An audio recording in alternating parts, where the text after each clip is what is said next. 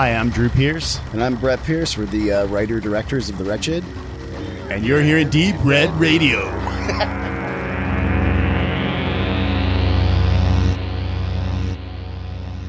Liebe Hörerinnen und Hörer aus unserer Isolationssprachzentrale. Wir sind bei Tobi zu Hause. Der Beamer leuchtet schon auf die Leinwand und wir gucken uns nachher noch einen schönen Film an. Hier berichten wir live für euch, für die Show 31 und äh, ich möchte gleich in der Medienschau etwas anteasern, hier etwas kurz ansprechen von einer Review, die wir schon eingesprochen haben, eine Audiobesprechung vom vorletzten Jahr, die letzte Versuchung Christi. Das könnt ihr schon ausführlich nachhören in 25 Minuten. Und äh, die letzte Besprechung Christi folgt jetzt durch mich, denn auf Blu-ray ist er rausgekommen, auch in Deutschland, über Arthouse Studio-Kanal.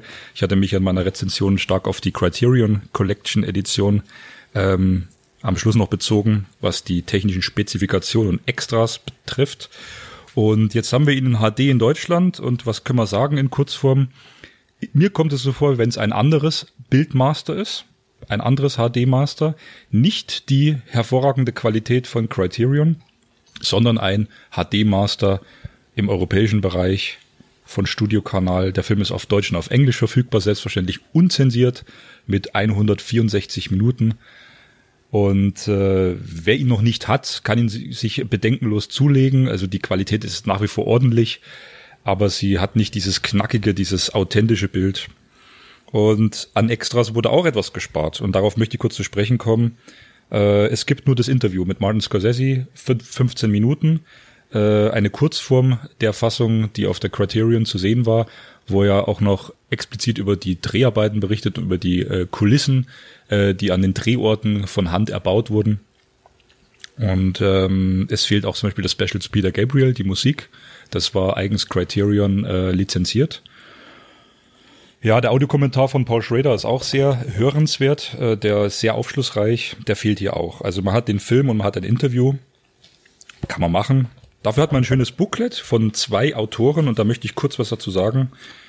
Es ist ein informatives Booklet für Leute, die an den Film erstmalig oder neu herantreten möchten. Es ist gut geschrieben. Der erste Text ist von Wolfgang Frömberg. Der ordnet den Film Die letzte Versuchung Christi, ist ja aus dem Jahr 88, also mittlerweile schon ein älterer Klassiker Scorseses, ordnet diesen Film in Scorseses Schaffen ein. Äh, sehr interessant, bezieht sich dabei auch auf Mean Street Hexenkessel und auch den ähm, Taxi Driver und auch Raging Bull, wie ein wilder Stier, die De Niro-Phase und äh, deutet so ein bisschen an, dass Scorsese schon immer Evangelien abgearbeitet hat, egal in welcher Form, dass also Schuld, Sühne und äh, ja diese diese diese Wiedergutmachung oder diese diese Erlösung bei ihm eine wichtige Rolle spielt. Er ist ja auch sehr ähm, vom Glauben geprägter Filmemacher. Ne? Es ist ein aktueller Text, denn er bezieht auch Silence und zuletzt auch The Irishman kurz mit ein. Ähm, der Text ist gut geschrieben, zugänglich, ist jetzt nicht so tiefgehend, nicht so analytisch, wie man es vielleicht äh, meinen könnte. Und dann gibt's noch einen zweiten Text, ähm, Jesus als Lüstling, der Skandal um die letzte Versuchung Christi. Und das ist äh, quasi ein Textauszug aus, ähm, aus Clemens Ottawas Buch Die großen Skandalfilme der Kinogeschichte, 55 Filmporträts, große Aufreger von den Anfängen bis zur Gegenwart. Das Buch hatte ich damals schon vor zwei, drei Jahren mir mal zugelegt ähm, das sind so zwei, äh, drei Buchseiten über den Film, warum der damals ja, zensiert wurde, verboten wurde, warum die Kirche auf den Plan gerufen wurde, warum er bis heute, glaube ich, noch so irgendwie in Russland nicht im Fernsehen gezeigt werden konnte oder in Bulgarien. Also, sagen wir, der sozialkulturelle Bezug des Films. Nette Texte, ordentliche Texte, mich muss sagen, durch diesen Mangel der Specials der Criterion und das, was ich auch in unserer längeren Review angesprochen habe, die Bildgestaltung, fehlt mir hier so ein bisschen die Tiefe, weil ich persönlich finde ja den Film deswegen sehenswert, weil er so unglaublich poetisch gefilmt ist, äh, trotz seiner konträren Thematik sehr sehr aufrichtiger Film ist, ein sehr menschlicher Film, ein sehr berührender Film. Und diese, sage ich mal, sensible Qualität des Films, die geht mir so ein bisschen ab. Aber man kann ihn sich jetzt einfach besorgen. Daher, wer ihn noch nicht hat, gerne besorgen. Dann kommen wir doch von Jesus zum gefallenen Engel, und zwar zu Rennie Harlan. Ähm, der ja nach der Piratenbraut ziemlich äh, Probleme hatte, wieder richtig Fuß zu fassen und Stallone hat ihr dann auch nicht geholfen in Driven, das irgendwie auch wieder aufzurichten. Äh, wieso komme ich jetzt auf Rennie Harlan? Weil ich vor kurzem mir tatsächlich bei, beim Sehen eines Rennie Harlan Films gedacht habe, was war eigentlich sein Debüt und was hat er eigentlich in Finnland vorher für Filme gemacht? und nämlich gar keine, weil er eigentlich sofort USA-Produktion äh, gemacht hat. Er hat zwar einen Film begonnen in Finnland und zwar den American Born, den er nach wenigen, äh, also man sagt, diese, diese berühmten 20, 25 Minuten, die abgedreht wurden, dann war kein Geld mehr da. Und dann hat sich ein amerikanischer Co-Produzent eingeschaltet und dann auch noch Mike Norris mit ins Boot gebracht, also Chuck Norris, sein Sohn, der da äh, auch nicht wirklich zugträchtig war, weil der ist ja nie wirklich bekannt gewesen. Ein paar Filme hat er mitgespielt, Delta Force 3 oder so eine Späße. Ähm, und diesen Film gibt es nicht. Also ist sehr, sehr schwer zu bekommen. Ich will ihn aber jetzt sehen eigentlich, weil die Thematik halt auch ziemlich witzig ist, äh, vom Standpunkt her, wo er gedreht wurde. Eben, dass drei amerikanische Studenten in Finnland Urlaub machen und dann ganz zufällig und ohne es zu wissen, die sowjetische Grenze übertreten und dann dort äh, gefangen werden und hohes Martyrium über sich gehen lassen müssen und so weiter und so fort. Ja, äh, falls der Film irgendwo existiert oder vielleicht irgendein Label Interesse hätte, diesen Film äh, aus den späten 80ern irgend, oder nee, stimmt ja nicht mal aus den späten 80ern, müsste ja dann frühen 80ern sogar sein, weil dann ist er ja schon Mitte der 80er in den USA gewesen. Und der Film war auch nicht erfolgreich, aber mit dem ist er auf jeden Fall, das war seine Referenz sozusagen, dann nach Hollywood zu gehen und dann Prison zu drehen und dann natürlich auch Nightmare on Elm Street 4. Und das äh, würde mich sehr interessieren. American Born. Ich habe ein paar Netflix-Filme gesichtet, die alle eher in das Richtung Doku gehen und auch äh, das Sport Thema als erstes haben. Deswegen für die, die das jetzt nicht so interessiert, mal kurz vier Minuten weghören. Die anderen ist es vielleicht auch eine Empfehlung. Für den Fußballfan kann ich nur sagen, Sunderland till I die. Da ernte ich jetzt hier schon ein bisschen Stirnrunzeln in der Runde, weil da bin ich also der Einzige. Ähm, das ist eine gut gemachte Doku über einen tiefgefallenen englischen Club, der eigentlich äh, nach dem Abstieg in den ihre zweite Liga äh, den glorreichen Aufstieg wieder mit dokumentieren wollte und man hatte sich da vorgenommen, alles an Hintergrund mit ähm, aufzunehmen, wie es dann wieder bergauf geht. Es kam natürlich ganz anders, wie das Schicksal es so schreibt. Es ging noch weiter tiefer und ähm, dann kam noch eine zweite Staffel ran in der noch tieferen dritten Liga und das ist sehr gut gemacht, weil da auch Fans zu Wort kommen und Spieler und auch Vereinsinterne und nicht alles so geglättet ist wie bei manch anderen ähm, Fußballdokus, die von Borussia Dortmund oder so, wo das dann doch alles sehr nach Werbefilm riecht und schmeckt, sondern halt auch ein bisschen Kritik mit auch am Business dran ist. Äh, die etwas äh, geläufigere Netflix-Doku, die ich auch gesehen habe, ist The Last Dance. Weiß ich nicht, Benedikt, äh, Michael Jordan, mal wieder eine aber viel erwartete von Fans, von Nicht-Fans, die ja auch über ähm, zehn Folgen sich entlang des letzten Meisterjahres der Chicago Bulls lang hangelt, was da die Motivation der Spieler war, des Trainers, da noch einmal den, den sechsten Titel zumindest dann für Jordan einzufahren und aber auch immer wieder Schritte zurück macht, natürlich auch in seiner Karriere, in die äh, Karrieren seiner Mitspieler, die er dann hatte, Dennis Rodman, Scotty Pippen, Phil Jackson und wie das alles zueinander kam, auch mit äh, ziemlich exklusivem Hintergrundmaterial, weil dort auch immer ein Kamerateam dann dabei gewesen ist. Und was das Schöne daran ist an der Serie, es gibt so Fotos, so ikonische von Michael Jordan in verschiedenen Posen, wo er irgendwelche Würfe vom Ende des Spiels trifft und man kennt halt immer bisher nur so die, die Fotos herausgelöst. Und die Doku hat jetzt zum Beispiel auch die Szenen drumrum, wie diese Fotos entstanden sind, die Situationen, wo die gemacht wurden. Und also ist für einen Basketballfan auf jeden Fall ähm, was sehr sehenswertes, wenn auch jetzt nicht alles ganz komplett neu ist über die Person Michael Jordan, die ja medial mehr oder weniger 100 Prozent gut durchleuchtet ist. Stefan wackelt mit dem Der letzte Meisterschaft war ja auch gegen Utah, ne? Die letzte, genau Stock wie, alone. genau wie die Und vor. wird über Space Jam auch gesprochen? Über Space Jam wird auch gesprochen. Also natürlich ist ja ein wichtiger Teil von Michael Jordans ähm, Sportlerkarriere auch seine Auszeit vom Basketball, wo er mal anderthalb Jahre quasi Baseball spielt und dann auch Space Jam macht, weil ja da vorher sein Vater umgebracht worden war. Also höchst familiär tragische Figur auch und weil sein Vater ja eigentlich eher immer dem Baseball zugewandt war, er ihm seinen großen Wunsch erfüllen wollte und bei den Amerikanern ist es ja oft so in der Jugendsportförderung, das geht erstmal vieles parallel und irgendwann entscheidest du dich dann. Und äh, bei Jordan war es wohl auch so, er erstens sowieso hochbegabter, sportlicher Mensch, der hätte sicher auch Baseball spielen können. Und viele haben auch gesagt, wenn er länger beim Baseball dran gewesen wäre, hätte er auch äh, das dort zu was bringen können. Also auf jeden Fall nicht ungerechtfertigt, dass die Serie von so vielen Leuten gesehen wurde. Die neuesten zwei Folgen in dem Moment auch erst seit gestern oder vorgestern draußen. Ich mache weiter und zwar noch zu zwei filmischen Dokus, während das ja Serien waren. Einmal Ice Guardians, diesmal komme ich zum Eishockey und da geht's um die, naja, sagen wir mal, um die Hauer, um die harten Typen, weil dem Eishockey hängt ja immer noch so ein bisschen äh, der, Ruch, der Geruch an, dass es ein gewalttätiger Sport ist, den man ja auch nicht wegwischen kann. Und viele Fans gucken es ja auch deswegen. Und das waren natürlich aber nie alle Spieler, sondern jede Mannschaft hatte so in den 80er, 90er Jahren diese Enforcer, die eigentlich als ähm, Leibwächter fungierten für die großen Stars, um denen halt äh, die Knochen zu schonen und äh, das dann lieber anders ausgefochten haben. Das war auch sehr lange akzeptiert in dem Sport. Und das ist eine bisschen romantisierende ähm, Doku, die das halt alles äh, positiv zurückblickend ähm, darbietet, obwohl man ja jetzt davon weggeht, auch Gewalt ähm, im Sport zu präsentieren zu wollen, aber viele Dafürsprecher halt auch noch findet. Trotzdem sehr interessant, auch so die Hintergründe der Geschichte. Und um jetzt wieder vom Sport auch bisschen zum Film überzuleiten, das ist eigentlich die, die mir am besten gefallen hat. The Battered Bastards of Baseball, also ich wechsle wieder die Sportart, geht um das Team, was äh, von Bing Russell, dem Vater von Kurt Russell damals, als seine Schauspielkarriere schon ein wenig am Abeppen war äh, und er auch in Hollywood, er hatte Bonanza und so eine größere Rolle eine lange Zeit und eh viele Cowboys gespielt in Filmen und Serien. Äh, das klappte dann nicht mehr so gut für ihn und dann hat er sich mal gedacht, er kauft sich mal ein, ein Baseball-Team, was nicht in diesem Farm League System integriert war und hat da so ein bisschen opportuniert gegen das System, gegen äh, das Monopol, was der Baseball sich da geschaffen hatte. Und das war in Portland, Oregon. Und da hat er so eine totale Außenseitermannschaft für vier Jahre etabliert und installiert, die halt das mediale äh, Ding überhaupt waren und dann auch von Fans geliebt. Und ähm, das ist auf jeden Fall eine ziemlich gute Feel-Good-Story, wie es halt auch im System der USA, im Sportsystem ein bisschen anders laufen kann, wenn dann auch nur vier Jahre gereicht hat.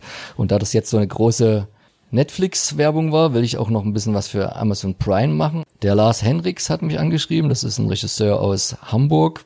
Der ist auch ein äh, Schauspiellehrer und hat, hat dort mit seinem Schauspielkurs quasi einen Film gedreht, so eine Indie-Produktion, Bear Kittens heißt der. Das sind vor allen Dingen viele Damen. Das dreht sich so ein bisschen darum, dass die alle ähm, soziale Stunden ableisten müssen und dafür so eine Maßnahme in so einem Wald machen mit einer Trainerin und da so alles schief geht, was schief gehen kann, so ein bisschen. Es ist eine schwarze Komödie mit Horrorelementen, bisschen schwer einordbar, weil sie so 70 Minuten geht. So eine Filme haben es ja eh immer schwer, bist du Kurzfilm, bist du Langfilm.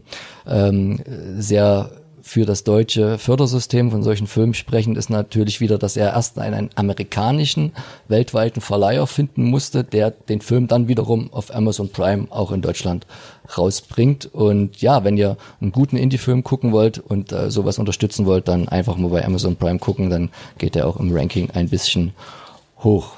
Ich wurde auch kontaktiert vom Stefko. Hat mir bis dato nichts gesagt, und ähm, dann hat es irgendwie nach drei Zeilen dann irgendwann mal einen Klick gemacht. Das ist einer der Köpfe des Elektro-Sound-Duos Dumo, die wir am 15. Februar in Leipzig gesehen haben, zur Night in Blood Red in der Peterskirche und die dort einfach eine grandiose 20-minütige Performance geliefert haben. Und diese kann man jetzt nachhören als Digital-Download auf Bandcamp das haben sie alles mitgeschnitten. Dazu gibt's noch drei Remix und noch einen vierten, quasi extra ein Windows Magic Reimaging, wie man das hier bezeichnet. Und kann ich wärmstens empfehlen. Wer noch mal wissen will, um was es da genau geht, der darf gerne noch mal unser Recap zu diesem Event nachhören. Äh, geboten wird halt eine Mischung aus Industrial, Neofolk, Elektro. Natürlich der Sound an sich, den kann man wunderbar hören. Das ist schon fast so meditativ, wie man da quasi den Trance gerät. Es fehlt natürlich halt die visuelle Komponente die halt uns geboten wurde bei der äh, Komplett-Performance mit den Tänzerinnen noch dazu von der ähm, Tanzkollektiv Gen P. Und im Großen und Ganzen kann ich es euch wärmstens ans Herz legen und das ist jeden Cent wert, zumal ihr halt dann auch noch die Künstler unterstützt und da die ja gerade jetzt in der Zeit wenig Auftrittsmöglichkeiten haben, ist jeder Cent gut angelegt. Nutzt das, ihr findet den Link natürlich in den Show Notes und da könnt ihr das alles nochmal nachhören, nachlesen, euch informieren. Ja, da kommen wir kurz zu einer kleinen Ankündigung unserer Filme, die wir in dieser Show im Programm haben. Äh, wir besprechen Der Gigant mit Chuck Norris und wir sprechen Child's Play, daher unser Showname, also Chucky Norris mit Bild. Und als dritten Film Spuk in Villa Sonnenschein. Und ich lege noch einen drauf. Und zwar frisch rausgekommen, heute an einem Tag, wo wir es hier aufnehmen. In genau 30 Minuten wird er verfügbar sein. Äh, mein gecrowdfundeter äh, Blood Machine von Seth Eckerman, der hat äh, mit Carpenter Pro zusammengearbeitet, schon vor ein paar Jahren. Die haben einen Film gemacht, eine Space Opera in 50 Minuten, die schon auf einigen Festivals gelaufen ist. Ich erwarte natürlich noch ein großes Paket mit Vinyl und Blu-ray und Making-ofs und allem drum und dran. Das kommt aber erst noch irgendwann. Diese Woche startet der Film auf Shutter in den Staaten. Wann das bei uns passieren wird, äh, steht in den Sternen. Und für uns Packer gibt's das halt heute. Und ähm, dazu wird's nochmal eine Review geben in dieser Sendung.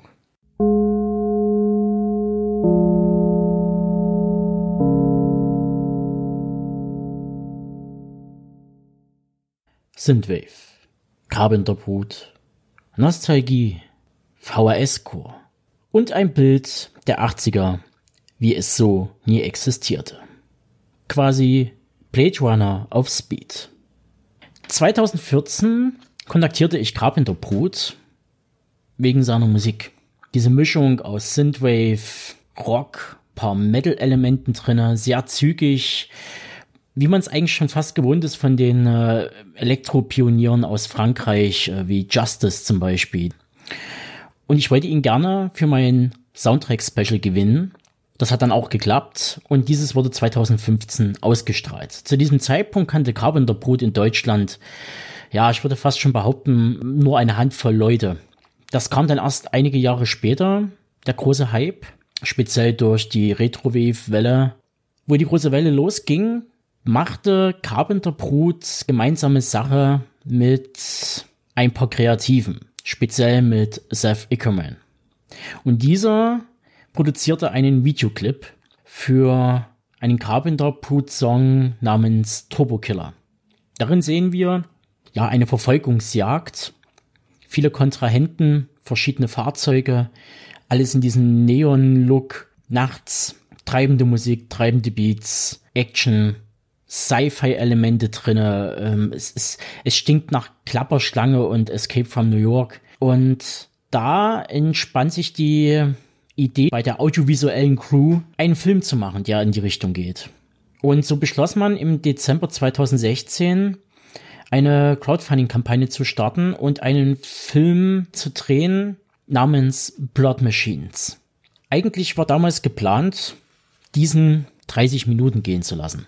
Und die Crowdfunding-Kampagne ist aber so eingeschlagen, dass man sich dazu entschied, das Ganze auszuweiten. 2017 wurden riesengroße Sets gebaut, sehr große, teure Technik rangekarrt, Kameratechnik, um wirklich das Bestmögliche rauszuholen.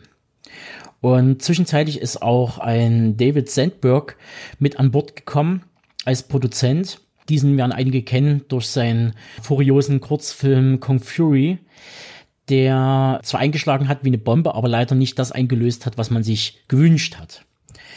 Viel Style over Substance. Ähm, ein Punkt, den auch leider Blood Machines trifft. Dazu kommen wir gleich. Es wurde eine zweite Crowdfunding-Kampagne gestartet, weil man halt so viel Filmmaterial produziert hatte in 2017, 2018, dass man gesagt hat, so, okay, vielleicht können wir daraus einen längeren Film machen. Je mehr Geld zusammenkommt, umso größer wird die Produktion. Was dann auch passiert ist, eine letzte Crowdfunding-Kampagne hat Anfang Mai 2019 stattgefunden und man entschloss sich, einen 50 Minuten daraus zu machen. Und das Ergebnis lag mir jetzt vor. Ich bin einer derjenigen Packer, Unterstützer, Supporter, die bei der letzten Kampagne mit eingestiegen sind, weil ich die erste einfach mal verpasst habe und habe mir halt ein Gesamtpaket gesichert. Ja, was habe ich nun dafür bekommen? Das ist eine gute Frage. Kommen wir vielleicht zum groben Plot, um was es eigentlich in Blood Machines geht. Wir begleiten zwei Kopfgeldjäger, die beauftragt wurden, wahrscheinlich von einer großen Regierung, eine KI beziehungsweise eine parasitäre KI aufzuspüren und zu jagen. Und diese im Bestfalle der Regierung auszuhändigen. Das ist eigentlich der grobe Plot. Von dem eigentlichen Konzept von Turbo Killer ist nicht mehr viel übrig geblieben. Dann bei Blood Machines. Die Autos wurden ausgewechselt und wurden durch Raumschiffe ersetzt. Und wir befinden uns in einem ziemlich psychedelischen Kosmos, zumindest was die Optik angeht. Neonfarben, man hat viel mit diesen Liquid Oil Generator Visuals zu tun, die vielleicht einige kennen aus äh, diesen 70er Jahren Acid Movies. Ähm, das wird halt vermischt mit diesem ganzen Neon-Faktor. Das ist im Groben das Konstrukt, mit dem wir es hier zu tun haben. Und man kann vielleicht sagen, schon vorweg, äh, Blood Machines ist ein, naja, wie einige schon schrieben, ein 50-minütiger äh, Carpenter Brut Musikvideoclip. Und dem kann ich auch beipflichten, wenngleich die Macher dahinter noch eine Thematik anstrebten, die das Ganze etwas, naja, etwas mehr Wertigkeit verleihen und äh, vielleicht ein bisschen herausheben aus der stumpfen Unterhaltung. Auch wenn es etwas schwer fällt und ihm nicht hundertprozentig gelungen ist. Kommen wir grob zum Worldbuilding. Eins der großen Vorbilder liegt in Fritz Langs Metropolis. Speziell in, im Maschinenmenschen und der Hore Babylon. Denn die Raumschiffe werden von KIs gesteuert. Im Falle unserer zwei, ja, Kopfgeldjäger und deren Schiff ist es eine KI, die in einem mechanischen Bildnis einer werdenden Mutter steckt. Und das zieht sich durch den kompletten Film. Es geht hauptsächlich um Feminismus, Emanzipierung und die Infragestellung des Patriarchats. Diese besagte KI, die gejagt werden soll, manifestiert sich als Frau. Und wenn man die einen der zwei Kopfgeldjäger, nämlich äh, den äh, Chefpiloten Veskin, beobachtet, bekommen wir ein grobes Bild, wie dort die Verhältnisse in diesem Universum angeordnet sind. Er ist ein ungehobelter, unsympathischer Mensch mit völlig übersteuertem Selbstbewusstsein. Das wäre so das, das erste äh, Bild, was man von ihm zeichnen darf und was sich ja auch äh, hinten raus nicht ändern wird in diesen 50 Minuten.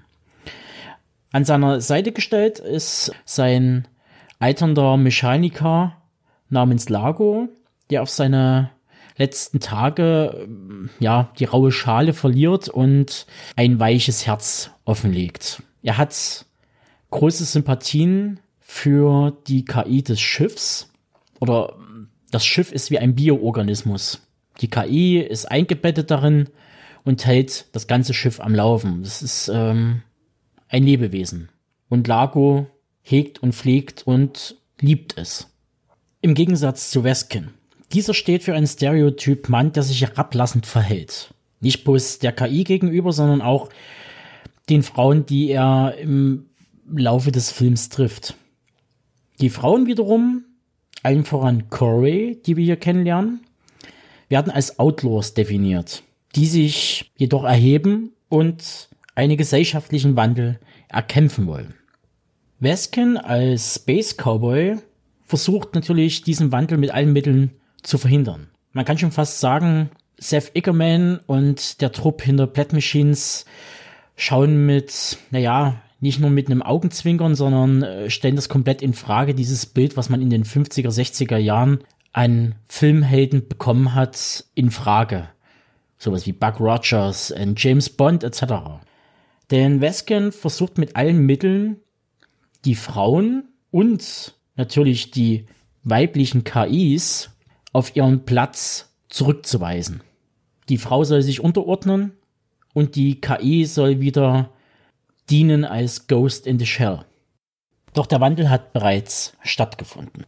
Am Ende gibt es den Aufstand des Matriarchats in Form der weiblichen KIs, der Mimas. Es kommt zu einem Showdown auf einem Raumschifffriedhof, einem Schrottplatz und sämtliche ausgemusterten Raumschiffe und deren Seelen werden reaktiviert und werden in den Kampf geschickt.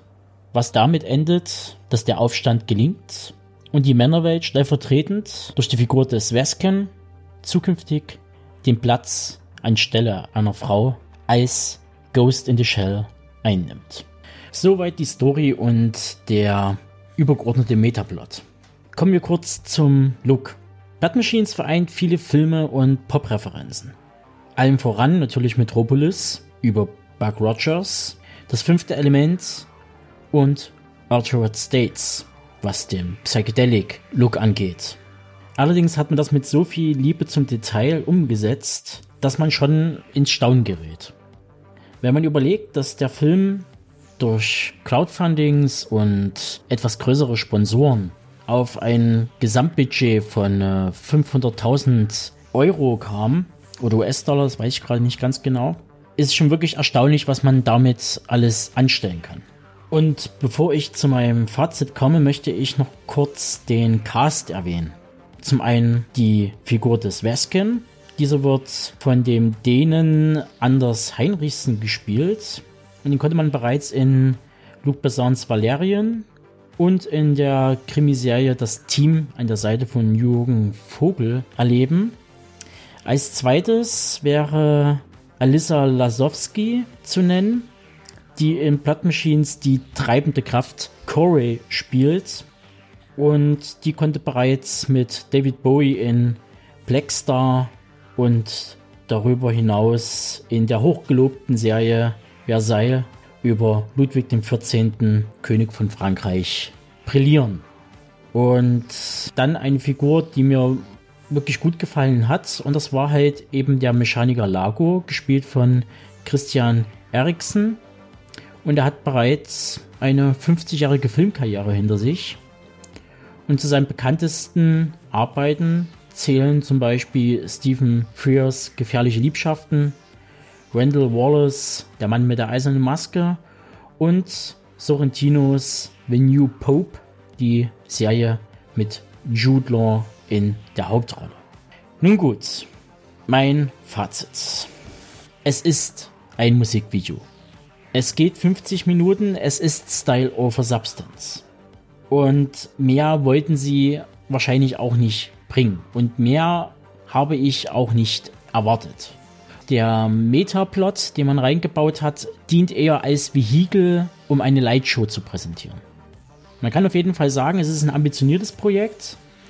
Und von diesen beiden Kreativen, Ickerman und Hernandez, wird man definitiv noch einiges hören. Ich hoffe nur, dass sie beim nächsten Projekt zwei, drei Gänge runterschalten und Style wie Plot eine bessere Gewichtung geben. Ansonsten bleibt mir nur zu sagen, dass ich nicht weiß, wie die Verwertungspläne genau aussehen. Derzeit läuft Blood Machines auf Shudder in den USA, England, Irland und Frankreich, glaube ich. Und es soll wohl jetzt demnächst die Möglichkeit geben, den Film auf Vimeo zu sichten. Natürlich gegen ein gewisses Entgelt. Wie hoch das ausfallen wird, weiß ich derzeit noch nicht. Alle weiteren Infos findet ihr natürlich dann wieder in den Show Notes. Und wie gesagt, wer Bock hat auf Synthwave, 80er Jahre Retro Sci-Fi Action, der sollte unbedingt mal Plat Machines austesten.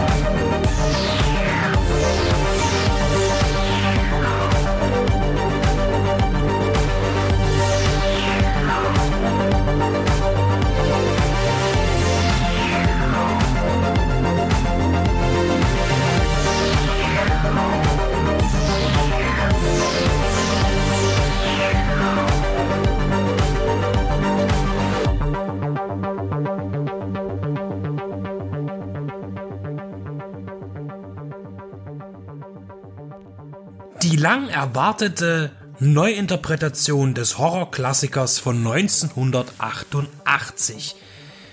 Das steht auf der Rückseite der Blu-ray von Child's Play 2019, angeboten in Deutschland von Cape Light. Und dieser Satz ist natürlich reine Vermarktung, denn lange erwartet war eine Neuinterpretation, denke ich nicht. Also das wäre mir nicht bekannt. Denn Child's Play, Chucky die Mörderpuppe, ist seit jeher ein gut funktionierendes Franchise gewesen. Seit dem Original in den späten 80ern und die Fortsetzungen kamen immer regelmäßig und tatsächlich auch in einer angenehmen Qualität. Das heißt, es war trotzdem immer irgendwie dasselbe, aber dennoch haben das diese B-Filme geschafft, eine Stabilität zu erzeugen. Und das liegt vor allen Dingen vielleicht daran, dass Chucky immer eins geblieben war und zwar eine echte Puppe. Mechatronik. Das ist das, was auch 88 sehr gut funktioniert hat. Das Design der Puppe und auch wie sie ihre Gesichtszüge verändert hat. Dann auch die Doubles, also mit, mit Kindern, wenn man durch die Wohnung rennt und es wurde gut montiert. Das hat tatsächlich eine eigene Wirkung und tatsächlich ist Chucky auch ein gruseliger Film gewesen seiner Zeit. Das heißt, ist eine Neuinterpretation, ein Remake überhaupt sinnvoll, wenn erst noch vor kurzem ein x-ter Teil von Chucky direkt auf dem Heimvideomarkt erschienen ist? Eigentlich nicht. Aber man meldet ja so gerne und hier schreibt man auch ganz groß die Produzenten von S. Ja, also gemeint ist das zweiteilige Stephen King Geschehnis, was sehr erfolgreich im Kino war. Und man hat hier 10 Millionen Dollar in die Hand genommen und vielleicht auch ein bisschen Augenzwinkern versucht, den Blumhaus-Effekt zu erhaschen. Äh, allerdings blieb der ganz, ganz große weltweite Hit aus. Aber dennoch war Child's Play nicht erfolglos. Das muss man dazu sagen. Und jetzt im Heimkino, denke ich, wird er auch seine Anhänger finden, denn äh, ich denke gerade Menschen, die die Reihe verfolgen und auch sich vielleicht da als Liebhaber bezeichnen würden, werden an diesem Film durchaus ihre Freude haben. Und das liegt vor allen Dingen an einem, und zwar, dass man natürlich nicht irgendwie jetzt anfängt, CGI einzusetzen im großen Stil, weil das würde nämlich das Konzept der Idee kaputt machen. Dazu komme ich aber später. Ein Remake macht man, wenn neue technische Möglichkeiten eine total neue Sichtweise auf den Film möglich machen. Prinzipiell sollte es so sein. Das funktioniert ganz oft nicht gut, aber es gibt auch Klassiker, die Remakes gewesen sind und bekannter sind als die Originale. Das ist ein altbekannter Hut. Also ist ein zweischneidiges Schwert. Was die filmische Technik angeht, spielt das bei Child's Play ja wie gesagt gar keine Rolle. Aber natürlich kann man gesellschaftlich eine neue Interpretation starten und das hat man hier eher versucht. Das heißt, Chucky war ja noch im Original eine Spielzeugpuppe, in die durch einen Voodoo-Fluchzauber eine, eine Serienmörderseele von dem richtigen Menschen, um sich zu retten, in die Puppe hineinfuhr. Und dann der, der eigentlich sehr menschliche Geist in der Puppe zum Leben erwachte und dann eben begann äh, zu morden und zu metzeln. An der Seite des kleinen Andy, der diese Puppe geschenkt bekommen hatte. Die Good Guy Puppe.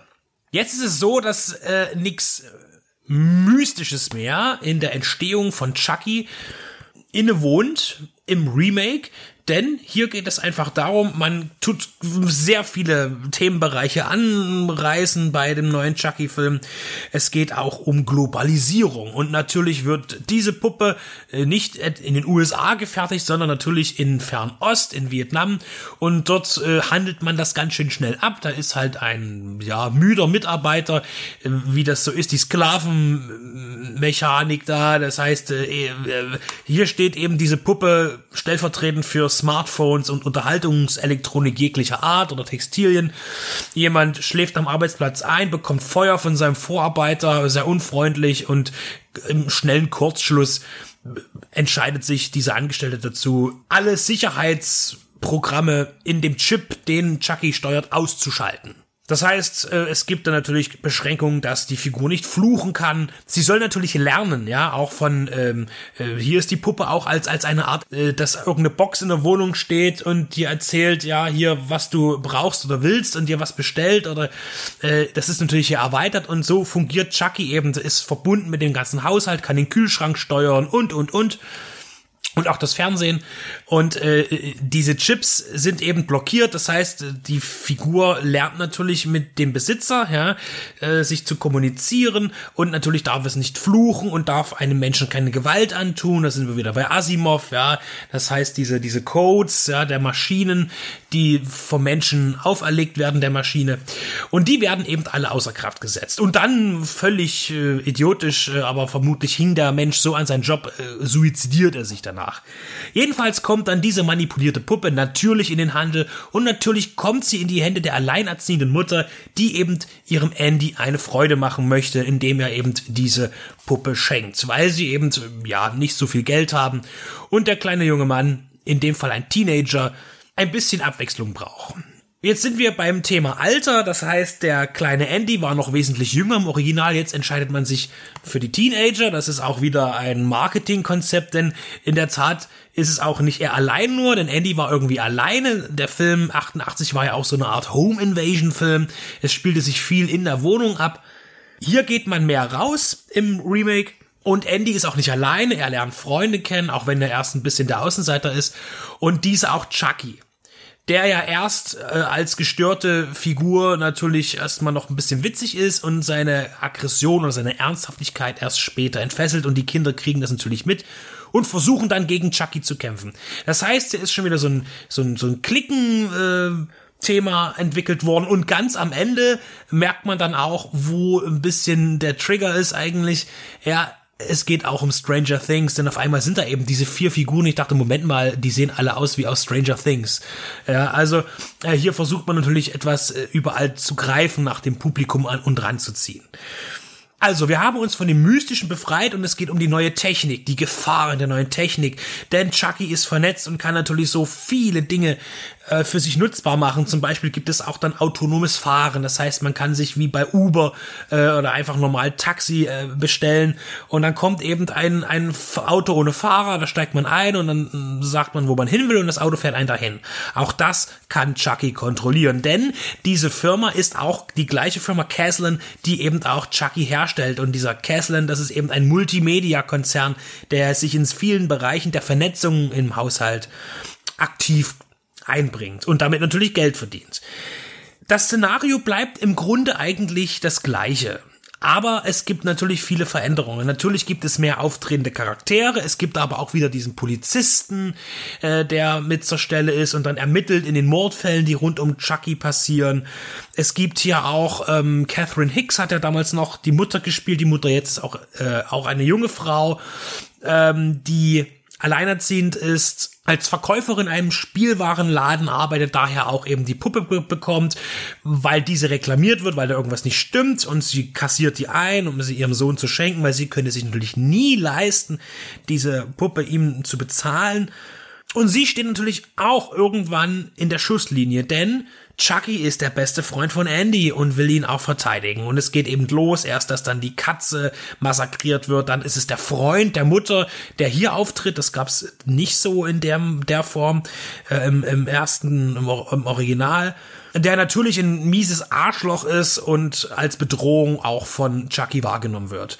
Und hier muss man sagen, ähm, wird auch der Horror mehr zum Splatter, denn auch für eine FSK 16 Fassung saut der ordentlich rum, der Film, äh, teilweise. Da gibt's dann auch so eine Saw-Momente, könnte man sagen. Da fällt halt auch einer auf eine Kettensäge, äh, äh ich meine auf eine Kreissäge und wird da halbiert. Ähm, dann, dann fliegen da auch Körperteile mal rum. Der Film ist schon ziemlich deftig. Und das braucht er auch, äh, um tatsächlich äh, Spannung zu halten. Denn prinzipiell ist ja das Konzept bekannt und man muss irgendwie weitergehen. Und auch in der Chucky-Reihe hat sich das Splatter ja immer mehr her herausgebildet, weil man ja immer wieder neue Schauwerte brauchte. Und bei Child's Play jetzt, also im Remake, nimmt man es sofort auf. Also wir haben halt das Thema die Zukunft, Vernetzung zu Hause, das eben das Horrorszenario, das gab's auch schon oft, sogar in den 70ern schon hat man damit spekuliert. Ist also jetzt gar nicht mehr so unbedingt aktuell. Zum Thema Home Invasion muss man eben sagen, dass das Finale zum Beispiel in, in diesem Spielwarenladen handelt, wo eben dann schon Chucky 2 angeboten wird, verkauft wird. Und Chucky wird ja eben entlarvt, er wird enttarnt von den Kindern und dann eben auch erstmal zerstört, wird aber wieder konstruiert von einer anderen Person, die er findet. Das ist dann der Hausmeister. Und jedenfalls ist Chucky am Ende ganz für sich, kann sich selbst kontrollieren und nicht nur das, sondern auch den ganzen Spielzeugladen und kann dann eben auf andere Puppen zurückgreifen und eben ein ganzes Gemetzel zum Verkaufstag starten, wo eben ein großer Run auf die neuen Chucky-Puppen stattfindet. Also hier wird auch noch mal ordentlich gemetzelt. Im Vergleich zum Original ist das wirklich eine sehr große Steigerung. Und auch Andy ist eben nicht mehr das kleine Kind, sondern er ist hier wirklich eben der Teenager, der auch hier zum Action-Star stilisiert wird. Ja, also hier, er muss dann irgendwie äh, natürlich sehr sportlich sein, agieren und auch richtig zuschlagen, zurückschlagen. Er ist dann auch mit einer, mit so einer Hecken, mit einer elektrischen Heckensäge bewaffnet und so. Das erinnert dann wieder ein bisschen an Deadly Games. Ähm, also ja, äh, hat man weit gegriffen und sich ziemlich an vielen verschiedenen Quellen bedient. Was zu Chucky die Mörderpuppe gehört, wie das Fahrrad zum Fisch, das ist Brad Reef als Synchronstimme. Das hat hier nicht stattgefunden. Vielleicht wollte man eben klar sich abgrenzen, dass es ein Remake ist und nicht eine Fortsetzung. Und deswegen hat man hier Mark Hamill genommen als Stimme von Chucky. Das ist ganz gut gelungen, denn Mark Hamill ist generell als Synchronsprecher sehr gut aktiv und setzt das auch gut um, finde ich. Ist keine schlechte Wahl, sogar eine sehr gute. Äh, was man sich hätte sparen können, ist dieser völlig dämliche und absolut funktionslose Star Wars Witz natürlich, der dann gleich am Anfang gemacht wird, als der kleine Andy die Puppe Han Solo nennen möchte, warum auch immer man jetzt diese Puppe Han Solo nennen möchte, weil sie ja mitnichten einer Ähnlichkeit oder dem Thema annähernd irgendwie zugehörig ist, woraufhin natürlich die Puppe verweigert, dies richtig verstanden zu haben. Ja, gut, das sind so kleine Sachen, die nicht funktionieren. Es gibt aber auch tatsächlich einige äh, Suspense-Momente in dem Film, die tatsächlich dann von diesem, ja, erzwungenen Gore, der auch ganz gut gemacht ist, äh, tatsächlich auch andere Form von Spannung erzeugen kann. Gerade so in, in der Zusammenarbeit mit den Polizisten, äh, mit dem Einbezug der Nachbarschaft. Also hier hat man schon auch versucht, verschiedene Spannungsmotive einzusetzen. Man hat sich für einen skandinavischen Jungregisseur hier entschieden, der noch recht neu ist. Er hatte erst einen langen Film vorher inszeniert, Polaroid, den ich nicht gesehen habe. Vermutlich hat man da durchaus Talent gesehen, um ihn hier in diese Produktion einzusetzen. Es ist, und so blöd das klingt, ein sehr stabiles Werk. Es gibt daran jetzt nichts groß zu meckern. Das Design der Puppe finde ich nicht ganz so gelungen. Äh, da ist einfach Chucky im Kopf immer noch besser. Der sah auch ein bisschen niedlicher aus. Äh, tatsächlich ist er gar nicht so perfekt geworden, was aber auch gut ist, denn man versucht vielleicht äh, gerade dadurch, dass die Figur ein bisschen eingeschränkter wirkt. In der Optik finde ich, ähm, zu vermeiden, dass man auch nur ansatzweise glaubt, dass hier CGI verwendet wird. CGI kommt zum Zug, allerdings recht wenig, weil das wäre sonst wirklich der Tod der Figur gewesen. Denn äh, wer hat schon Angst vor einer ins Bildmaterial eingeschnittenen Computerfigur, die dann Menschen bedroht? Das funktioniert nicht. Also hier ist äh, wie, wie immer die, die reale Gefahr am Set auch spürbar sein muss. Als Mechatronik ist es hier ganz besonders wichtig, denn Chucky kann einfach kein CGI-Charakter sein. Es würde das ganze Konzept zunichte machen. Aber wie gesagt, beim Design bin ich nicht zufrieden. Auch wenn er sich so bewegt und läuft, das zeigt man gar nicht so viel, finde ich. Ähm, das hat man sich dann irgendwie gespart. Das war dann vielleicht doch zu aufwendig. Und es gibt dann auch ein paar Szenen, wo dann auch Chucky aktiver wird und mehr Action macht. Und da konnte man natürlich nicht die Finger vom Computer lassen. An sich dreht der Film eben ganz schön auf. Es gibt dann auch eine Massenpanik. Das ist total untypisch für mich gewesen jetzt äh, als der, der eigentlich nur das Original wirklich kennt. Ich habe auch die Fortsetzungen gesehen. Nicht alle, aber auf jeden Fall die zwei und die drei und auch natürlich Chucky's Braut und sogar den letzten habe ich sogar rezensiert für die Bread Radio. Da war ich auch mit gemischten Gefühlen dabei, aber durchaus positiv gestimmt. Und hier muss ich sagen, der Film tut keinem weh. Er wäre natürlich nicht nötig gewesen und schon gar nicht war es die lang erwartete Neuinterpretation. Aber er funktioniert, er ist hart. Der Film macht eigentlich als Remake alles richtig. Denn er nimmt das Bekannte, er bleibt auf der Basis, setzt aber Neues ein und erweitert das Szenario nach heutigen Standards. Das ist in Ordnung. Also ich meine inhaltlich mit dieser ganzen äh, Vernetzung. Also der Film spielt auch in einer durchaus in der Zukunft. Allerdings würde ich sagen vielleicht in fünf Jahren ungefähr. Es wird nicht genau betitelt, so fühlt es sich aber an. Und das macht er auf jeden Fall gut. Also hätte er jetzt einfach wieder das Szenario am schlimmsten noch zurück in die 80er verlegt, ähm, dann hätte das auch nicht funktioniert. Also da geht man den richtigen Schritt. Und technisch kann ich jetzt und, und auch inszenatorisch und vom Drehbuch her, von dem man ja nichts erwartet, äh, kann ich jetzt nichts Schlechtes dazu sagen. Ist auf jeden Fall kein Verlust, wenn man diesen Film gesehen hat. Wie gesagt, nötig wäre er nicht gewesen, aber nun ist er da und im Vergleich kann ich sagen, ist er wesentlich besser als das Konzept zu S. Ja, was im ersten Kapitel noch ein bisschen funktioniert hat, im zweiten aber komplett kaputt getreten wurde. Wenn man jetzt von der Art eines Remakes ausgeht. Jetzt bleibt abzuwarten, wie es weitergeht. Ich denke schon, dass es weitere Chucky-Filme geben wird. Also die prinzipiell auf der eigentlichen Timeline arbeitet und nichts mit dem Remake zu tun hat. Äh, Ob es ein, ein Sequel zum Remake geben wird, das fände ich ziemlich albern. Aber auch das ist natürlich möglich. Film aus Interesse gekauft, angeschaut und nicht positiv überrascht, aber zumindest zufrieden gestimmt. Und das ist nicht das schlechteste Ende für eine Filmsichtung.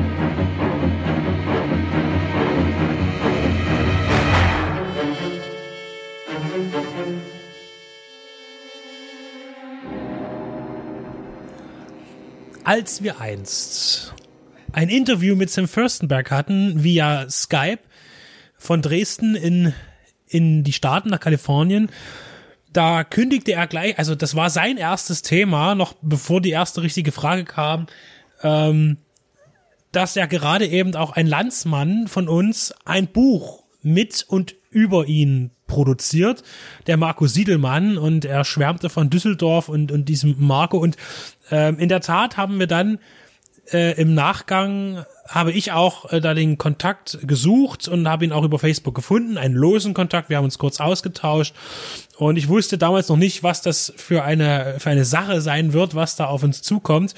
Und jetzt ist dieses Buch hier. Äh, das hat Stefan eigentlich so ein bisschen eingefädelt äh, der das äh, quasi bei, bei Marco so für mich als, als Ansichtsexemplar bestellt hat. Und als die Dame dann, die das Paket angenommen hatte, weil ich nicht zu Hause war, mir dann überreichte, dachte ich mir, ja, habe ich Schuhe bestellt oder irgendwie, könnte mich nicht erinnern. Wer dieses Buch nämlich jetzt nicht kennt und weiß, worum es geht, wovon ich eigentlich rede, es geht natürlich um ein Buch über Sam Furstenberg, über sein Schaffen als Filmemacher. Und wir reden hier nicht von einem Buch, sondern wir reden Manifest. ein Manifest. Es ist äh, ein Buch in Marmor. Es ist wirklich, wir reden hier von Telefonbuchstärke. Es sind äh, etwas über 750 Seiten und es ist großformatig, extrem epochal und kleine Schrift. Also es ist un unglaublich informativ. Also hier ist wirklich alles drin, scheinbar was irgendwie relevant ist. Und es werden hier auch Filme angesprochen, äh, natürlich auch, wie Dreharbeiten abgelaufen sind. Und das Ganze kommt jetzt nicht irgendwie so äh, aus dem, was man sich vielleicht vorstellt. Es ist unglaublich viel Interviewwissen hier drin. Es wurden sehr viele Interviews geführt mit allen möglichen äh, Beteiligten an den Filmen. Mit Schauspielern, mit Menschen, die hinter der Kamera stehen, in der Postproduktion ähm, wurde hier geredet. Und auch Markus Siegelmann hat auch sehr viel mit Sam Fürstenberg selbst gesprochen. Also Sam Fürstenberg war selbst an dem Buch mit beteiligt bei der Herstellung. Also das heißt, äh, das bedeutet eben auch, dass hier die Bilder, es gibt sehr viel Bildmaterial, es sind sehr viele Fotografien aus dem privaten Fundus von Sam Fürstenberg mit dabei. Und das sind sehr interessante äh, Schnappschüsse dabei. Und man huldigt dem ganzen Werk des, des 80er, spät 80er äh, und frühen bis mittleren 90er Jahre B-Films, der ja tatsächlich, und das muss ich daher sagen, weil ich tatsächlich sehr viele Sam Fürstenberg-Filme gesehen habe und auch zu Hause habe, dass er schon ein sehr dominanter Regisseur in dem Bereich ist. Das heißt, man kommt an ihm einfach nicht vorbei. Sei es noch die qualitativ hochwertigeren Sachen aus den 80ern, die er für Canon gemacht hat, sei es also mit Michael Dudikoff American Ninja zum Beispiel oder die die die Ninja Fortsetzungen nach Menachem Golans äh, ersten Ninja mit Franco Nero ähm, und man geht dann eben auch über in die New Image Phase, das heißt mit Cyborg Cop und vor allen Dingen eben auch diese ganzen Filme mit David Bradley. Ähm, David Bradley ist ja immer so ein Thema. David Bradley, der, der einzige Mann auf dieser Welt, der mit einer Bauchgurttasche auch nicht besser aussieht als mit ohne. Also, ähm, und wer wirklich krasse, in Anführungszeichen Kampfmoves auf den, aufs Parkett legt und dabei eine Bauchgurttasche trägt. Das ist einfach unglaublich. Das hat niemand geschafft, außer er, glaube ich. Und David Bradley ist so ein bisschen der verschollene Sohn irgendwie, weil auch Sam Fürstenberg vor, ich weiß gar nicht, war das jetzt vor zwei oder drei Jahren, wo wir das Interview geführt haben, sagte auch äh, immer wieder rufen da Leute bei ihm an oder, oder schreiben ihn an, die irgendwelches dokumentarisches Zeug machen wollen und fragen, wo ist David Bradley? Und keiner weiß es so richtig. Jetzt haben wir gerade festgestellt, dass Leo mit ihm befreundet ist auf Facebook. Falls ich zweifle daran, dass das der wahre David Bradley ist. Ich bezweifle es. Wenn nicht, lade ich den gerne mal nach Dresden ein und dann, und dann gucken wir einen Film von ihm. Ähm, und besprechen den dann. Ähm, dann mache ich mein eigenes Buch mit David Bradley. Also, Markus Siedelmann ist äh, viel Dank zuzusprechen. Das ist wirklich ein, ein, ein Wahnsinnswerk. Äh, hier, man kann es ja nicht, es ist nichts, was man am Stück liest. Es ist tatsächlich so, dass ich mir bestimmte Filme angesehen habe und dann gesagt habe, zu dem Thema ist es ganz praktisch, jetzt blätter ich nach, was gibt es dazu zu wissen? Und dann kriegt man tatsächlich auch sehr viel. Wir haben hier wirklich auch äh, Fotos von Sets gerade hier. Also das ist wirklich äh, auch wie, wie Action-Szenen fotografiert worden. Da ist hier ganz viel äh, Visuelles mit dabei. Ich finde es gerade schön. Ich habe gerade ein Bild entdeckt. Da sieht man, das ist diese berühmte Szene aus, diese berühmte Szene aus dem berühmten Film Cybercop 2, wo äh, ein Drogenlabor hochgenommen wird und nackte Frauen, wie das so ist, den Stoff abpacken. Und jetzt sehe ich gerade, dass hier die ganzen Frauen die Brüste wegretuschiert wurden. Also das Buch scheint sogar eine FSK 12 Freigabe vielleicht zu haben. Ich weiß es nicht. Also es hat gar keine Freigabe. Denn eines muss man sagen, viele Filme von David Bradley waren lange Zeit nicht ungekürzt in Deutschland zu bekommen. Cybercop 2 ist, glaube ich, immer noch ähm, auf dem Index oder indiziert oder beschlagnahmt, was auch immer. Ähm, das äh, gibt, trotzdem gibt's den auf DVD, wenn man sich Mühe gibt, kriegt man den auch. Ähm, und seine Filme sind natürlich immer von einer gewissen Gewaltdarstellung geprägt, die aber schon ich weiß nicht mal, ob das unbedingt ernst gemeint war damals, aber heute auf jeden Fall sehr, sehr, sehr, sehr comichaft daherkommt. Also, wenn man tatsächlich Cybercop 2 neu bewerten würde, der würde eine 16 kriegen, denke ich, ungekürzt, weil man kann es ja nicht ernst nehmen, wenn irgendwo in einem Fabrikgelände Schaufensterpuppen gesprengt werden. Äh, und das sollten dann eben, naja, nicht Menschen, aber zumindest Cyborgs sein, die ja auch noch ein gewisses Leben in sich haben. Sam Fürstenberg hat mich eigentlich schon sehr zeitig in meinem filmischen, ja, ja, äh, Entdeckens begleitet. Und deshalb bin ich ihm auch äh, sehr verbunden. Deswegen habe ich mich auch gefreut, damals äh, mit ihm in Kontakt treten zu können. Und er hat sich als sehr sympathischer Mensch herausgestellt. Im Übrigen, zumindest da am, in dem Moment. Und ich glaube, er ist ein sehr lebenslustiger, in die Jahre gekommener Mann. Das stimmt allerdings. Also wir hatten, ihr hattet ja ein Vorgespräch noch gehabt, bevor das Interview dann richtig gestartet ist. Und ähm, man hatte wirklich den Eindruck gewonnen, dass der ein grundzufriedener Mensch ist. Also der kann auf seine Karriere zurückgucken, ohne mit so einem Bedauern oder äh, mit so einer Verbittertheit. Wir haben ja auch schon andere Regisseure mal getroffen oder Filmemacher, die eher so am, ich will nicht gerade sagen, ähm, liegen geblieben sind, im wahrsten Sinne des Wortes. Und ähm, der macht halt einen sehr soliden. Weil er den richtigen Punkt zum Aussteigen gefunden hat, weil er gesagt hat, die Filme, die ich seither gemacht habe, kann ich nicht mehr machen. Die Art von, von Low-Budget-Film oder Medium-Budget-Film früher noch, die gibt es nicht mehr. Wenn ich jetzt, früher habe ich für eine Million Dollar so, so und so einen Film gedreht, das war qualitativ in Ordnung. Wenn ich heute eine Million habe, kann ich nur ein Zehntel von dem tatsächlich darstellen, was ich eigentlich zeigen möchte. Und äh, tatsächlich ist Sam Fürstenberg dann Anfang der 2000er ausgestiegen. Tatsächlich könnte man sagen, mit auch nochmal mit einem Michael Dudikoff-Film. Äh, er hat dann später nochmal unterstützend bei anderen Projekten mitgeholfen. Das waren dann tatsächlich ziemliche Gurken. Und macht aber auch Möbel. dazu, ja, aber auch dazu steht er zu, der, zu, zu, zu dieser Gurke, die dann noch am Ende kam. Äh, und jetzt, und das ist auch in diesem Buch zu sehen, er äh, verdient sich als Tischler und macht Designermöbel, also auch für, für alle Lebenslagen, für drin und draußen. Und äh, das ist tatsächlich auch sehr beeindruckend. Das ist ja auch drin. Es ist auch tatsächlich sehr famili- familiär angerissen. Es sind auch Bilder von seiner Familie mit drin in diesem Buch. Also das deckt alles ab. Ich habe jetzt gerade aufgeschlagen ein Kapitel zu Riverband. Ah, Vielleicht sogar, ich weiß gar nicht, wie Sam Fürstenberg den Film selber einordnet in seinem Schaffen, aber ähm, sicherlich würde ich behaupten, erzählt zu den zu seinen Lieblingsfilmen, würde ich jetzt einfach vermuten, weil er tatsächlich auch eine ernste Botschaft mit rüberbringen wollte. Es ist die äh, Action-Variante von Mississippi Burning, ähm, wo halt ähm, Steve James, der hier auch noch mal ein Interview drin hat, das natürlich Siedelmann nicht selber geführt hat. Steve James ist ja schon sehr, sehr lange verstorben, leider. Das ist ein, ein, aber trotzdem gut, dass dieses Interview drin ist. Es wurde von irgendwoher anders genommen dass er hier eben äh, sozusagen die Befreierrolle in einer Sklavengegend, äh, also ist ein, ein zeitgenössischer Film, heute noch Sklaverei herrscht oder, oder Mi- Missachtung gegenüber Schwarzen äh, und dort eben aufräumt. Äh, ein Film tatsächlich, der natürlich auch einen Trash-Charakter hat, aber auch einen ernsten Tenor hat. Sam Fürstenberg ist eben nicht nur die Action der Zeit, in der er lebt. Er hat ja auch vorher schon in vielen großen Produktionen als technischer Mitarbeiter gewirkt. Hierzu bekommt man wirklich viele Informationen.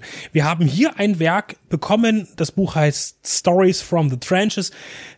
Es ist so, dass so ein Buch man vermutlich jetzt eben kennt von Kubrick oder Scorsese oder was weiß ich von wem. Ähm, aber von einem Regisseur wie Sam Fürstenberg, der ja nun wirklich im allgemeinen Gedächtnis äh, der Filmwissenschaft kein sehr hohes Ranking besitzt, weil er eben Schmuddelfilme gemacht hat, also Schmuddelfilme im Sinn von billige Actionfilme und Horrorfilme teilweise, äh, so ein Buch zu bekommen, das habe ich noch nicht erlebt und das hat er aber verdient, denn dieses ganze ringsherum äh, um, um Sam Fürstenbergs Produktionen ist tatsächlich interessant und erlebenswert und auch diese Art von Filme machen hat natürlich in der Filmwissenschaft Bedeutung. Denn äh, auch äh, in, äh, schlechte Filme sind entstanden äh, aus ja, sage ich mal, aus sehr großen Produktionen heraus oder Produktionshäusern, genauso wie es umgekehrt war, dass eben, nehmen wir das Beispiel Roger Corman, eben aus dem B- und C-Film sehr viele Regisseure und Filmemacher entstanden sind und auch Techniker, die eben heute dem A-Film zuzuordnen sind. Ich kann bloß noch dazu sagen, ich bin in den Anfang der 90er Jahre mit Videothekenkost aufgewachsen durch meinen Papa und ich kann jetzt nicht von mir behaupten, dass ich mit ähm, Kubrick aufgewachsen bin, sondern mit einem Sam Fürstenberg, mit einem American Ninja und ähm, mit den ganzen Filmen, die Canon rausgebracht hat. Und das waren die Sachen, sei es jetzt Bronson oder was weiß ich, in Deathwish oder so, äh, Filme halt, die als Videotheken-Nestis oder sowas äh, ähm, im hintersten Regal und ähm, Hauptsache es war ein Ninja vorne drauf, es waren Airbrush-Gemälde und dann wurde das mitgenommen vom Papa und mit den Sachen bin ich aufgewachsen und das war meine filmische Sozialisierung und nee, irgendwelche, keine Ahnung, ein, ein Truffaut oder äh, Jacques Tati oder sowas. Ich habe großen Respekt vor dem Buch und sage nur, dass zum Beispiel auch das Cover, äh, wie du gerade sagtest, es ist ja, der, der, der Umschlag des Buches sieht genauso aus, als würde man einen Action-Ninja-Film aus den 80ern in der Hand halten. Also hier hat man auch für das Design gesorgt, dass das äh, passt. Das Buch ist erschienen bei Edition Moustache in englischer Sprache, weil es ja den internationalen Markt bedient. Ich möchte dieses Buch jedem ans Herzen legen, der sowieso vielleicht ein Herz für den B-Film hat, gerade aus dieser Zeit, dem Sam Fürstenberg auch was sagt. Und allgemein ist es auch ein Buch, das, finde ich, in eine, in eine filmwissenschaftliche Bibliothek gehört, weil es wirklich auch viel Zeitgeschichte drin hat. Und es sieht einfach toll aus, weil es groß ist. Und schwer ist. Man kann es also schlecht klauen, braucht man keine Angst haben. Und äh, ich muss nochmal sagen, wie, wie, wie umgehauen mich das hat. Also vielen Dank an Marco für die Einsicht in dieses Werk. Und hinzu möchte ich noch sagen, das hört sich alles sehr groß und epochal an, was es auch ist, aber man bekommt es für einen kleineren Preis, als man vielleicht vermuten mag.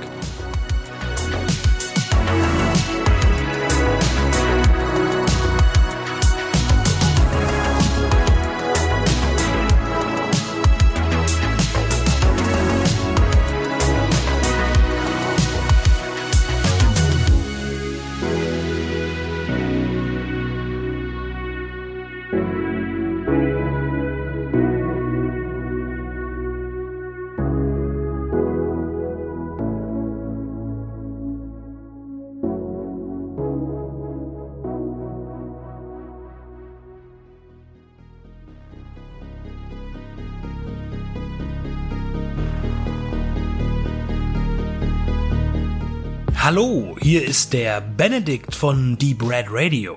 Ihr hört gerade unseren Filmpodcast für die Liebhaber und Liebhaberinnen des Genre- und Independent-Kinos. Ja, uns gibt es seit nunmehr 2012 in verschiedener Besetzung, aber immer beständig und bieten euch ein umfangreiches Audioprogramm zu Spielfilmen, zu Serien. Wir haben auch Interviews für euch im Angebot, Specials, mal länger, mal kürzer ein buntes Programm. Was kommt aktuell auf Blu-ray und DVD raus? Nicht alles kommt in unser Portfolio, aber das für uns Wichtigste und Interessanteste. Schlechte Sachen, gute Sachen, was lohnt sich, was nicht und was kommt im Kino. Auch das haben wir im Auge, auch wenn wir nicht immer ganz aktuell sind und alles abgrasen. Wir kommen zu Wort zu den Sachen, die uns interessieren und hoffentlich auch euch.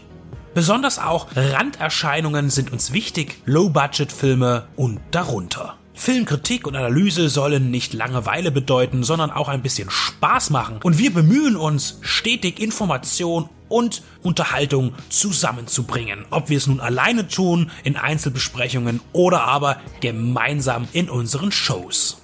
Wir berichten auch gerne vom großen Rummel auf den Filmfestivals, Sehen konnte man und wird man uns auf dem Cinestrange Cineways Filmfestivals, auf dem Fantasy Filmfest der Journale oder dem Hardline Kino Extrem. Vor unseren Mikrofonen unterhielten wir uns mit John Landis, John Glenn, Sam Furstenberg oder auch John Huff. Des Weiteren auch Darstellern wie Charles Rettinghaus, Toby Jones, Dieter Laser oder Klaus-Theo Gärtner. Beziehungsweise auch Menschen, die hinter dem Ganzen stehen, Label- und Programmchefs. Wir möchten auch in der Zukunft mehr mit Gastautoren kooperieren oder mit kollegialen Blogs gemeinsame Sache machen. Dazu könnt ihr euch gerne bei uns melden, wenn ihr mitmachen wollt oder selber einen Podcast habt oder einen Blog und Interesse an einer Interaktion habt. Es geht uns allen um die Liebe zum Kino und zum Film und nicht um die Konkurrenz. Unser Team besteht aus Benedikt Wilken, Stefan Jung, Tobias Kloppisch und Maximilian Scholz. Wir sind kostenlos, aber nicht umsonst. Aber gerne freuen wir uns auch jederzeit um Unterstützung, sei es im Internet durch Klicks und Likes, durch das Weiterverbreiten, durch Teilen, durch die Mundpropaganda und wem das Ganze auch noch vielleicht den ein oder anderen kleinen Euro wert sein sollte, darf das gerne per PayPal bei uns auf der Seite spenden. Denn wir sind nicht werbefinanziert, sondern wir finanzieren uns selbst. Das heißt, alles kommt aus unseren eigenen Taschen, aus unseren Erwerbstätigkeiten und das tun wir auch gerne. Nur jede Unterstützung wird begrüßt. Über 140 Stunden bekommt ihr mittlerweile bei uns und das sind knapp 1000 Filmbesprechungen, Serienbesprechungen oder Interviews, Features und Berichte. Das ist eine ganze Menge und das wird auch noch mehr. Also kommt auf unsere Seite, kommt zu iTunes und wo ihr uns auch immer findet, unterstützt uns, hört uns, liebt uns. Wir danken Ihnen für Ihre Aufmerksamkeit und Mithilfe und wünschen Ihnen nun gute Unterhaltung mit dem Videoprogramm Ihrer Wahl. Spuk in Villa Sonnenschein kann Spuren von leichten Spoilern enthalten. Ein Tag wie jeder andere in der Villa Sonnenschein. Mitnichten, denn genau genommen ist es tiefe Nacht, als ein Schrei das Betriebsfernheim des VEB Metron durchdringt und die Gäste nach und nach aus ihren Betten holt. Wer hat geschrien und was war der Anlass? Das Grundgeschehen wird schnell klar. Haushälterin und Kunstmaler sind die Antworten auf die Doppelfrage. Er liegt hinterrücks erschlagen im Speisesaal, ihr sitzt der Schreck noch tief im Genick nach dem nichtsahnenden Betreten der Szenerie. Natürlich dauert es nicht lange, bis unter dem versammelten Hauspublikum die wildesten Theorien ausgetauscht und die ersten Verdächtigungen ausgesprochen werden. Grundsätzlich könnte es natürlich jeder und jede gewesen sein, denn Gelegenheit macht Diebe und diese war zu nachtschlafender Zeit natürlich da. Aber Gelegenheit allein macht noch kein Motiv. Was hatte der talentierte Künstler so spät noch in der Villa zu suchen? Warum hängt das Bild schief, vor dem sein Körper gefunden wurde? Und weshalb passiert das alles im beschaulichen Zechlin? Denn so beschaulich ist der kleine Ferienort eigentlich schon länger nicht mehr, denn es spukt hier des Nachtens. Richtig, es spukt. Die Bewohner behaupten, dass der Vittenierhahn seinem Grabe entstiegen ist und regelmäßig zur Geisterstunde eine Ruderpartie über den See macht. Was für ein Unsinn und Aberglaube, den einige Trunkenbolde im Vollrausch und das Volk gebracht haben, so die schnell gefundene Meinung von Leutnant Köpke und Major Koch, die ihr ermittlerisches Können voll auf die Geschehnisse in der Villa lenken und den Spuk erst einmal Gehirngespinst sein lassen. Doch auch die genossenen Kriminalpolizisten merken schnell, dass der Fall größere Ausmaße als gedacht hat. Aber ist hier der Täter wirklich ein Geist? Und hat Autor Hans-Albert Pederazzi Scooby-Doo gekannt, bevor es Scooby-Doo überhaupt gab? Aber Spaß beiseite und die Fakten auf den Tisch. Jeder von uns wird sich denken können, dass in der DDR im Jahre 1959 kein Film veröffentlicht wird, in dem es wirklich spukt und übernatürliche Phänomene eine Rolle spielen, geschweige denn richtige, in Anführungszeichen, Gespenster auftreten. Dies war dann doch nur den Märchenadaptionen vorbehalten in der nicht zu unterschätzenden Genrefilmsammlung Made in GDR. Dort spielte der monströse irdische Horror oder der derbe humane Thriller keine Rolle. Und das Genre war von Krimis, Kriegsdramen, Indianerstreifen, wohlgemerkt nicht Cowboyfilm oder gar Western genannt, Science Fiction oder den schon genannten Märchen geprägt. Natürlich selten mit der offenen Kritik am eigenen System versehen, dafür umso häufiger angereichert mit einem kleinen bis großen Zeigefinger Richtung Klassenfeind auf der anderen Seite der Mauer. Diese war bei der Entstehung von Spuk in Villa Sonnenschein zwar noch längst nicht gebaut, ein paar Seitenhiebe auf den imperialistischen Westen finden sich natürlich trotzdem, gekonnt verwoben in der Geschichte, die aber ideologisch nie zu doll nervt. Was mich allerdings nervt, weil es das Sehvergnügen trübt, ist, wenn der Verleih, hier Studio Hamburg aus der Reihe DDR TV Archiv, mit seiner Werbung und Covergestaltung viel zu viel der Handlung verrät und gleichzeitig damit auch die filmische Ausrichtung vorgibt und dem Zuschauer nicht die Möglichkeit lässt, selbst herauszufinden, ob er sich hier in höchst ernsten oder doch humoristischen Gefilden befindet. Denn auch wenn aufgrund meiner einleitenden Worte die Endausrichtung klar ist, macht der Film in seinen knackigen 71 Minuten Laufzeit zu Beginn alles richtig, um zunächst offen zu lassen, wo die Reise hingeht.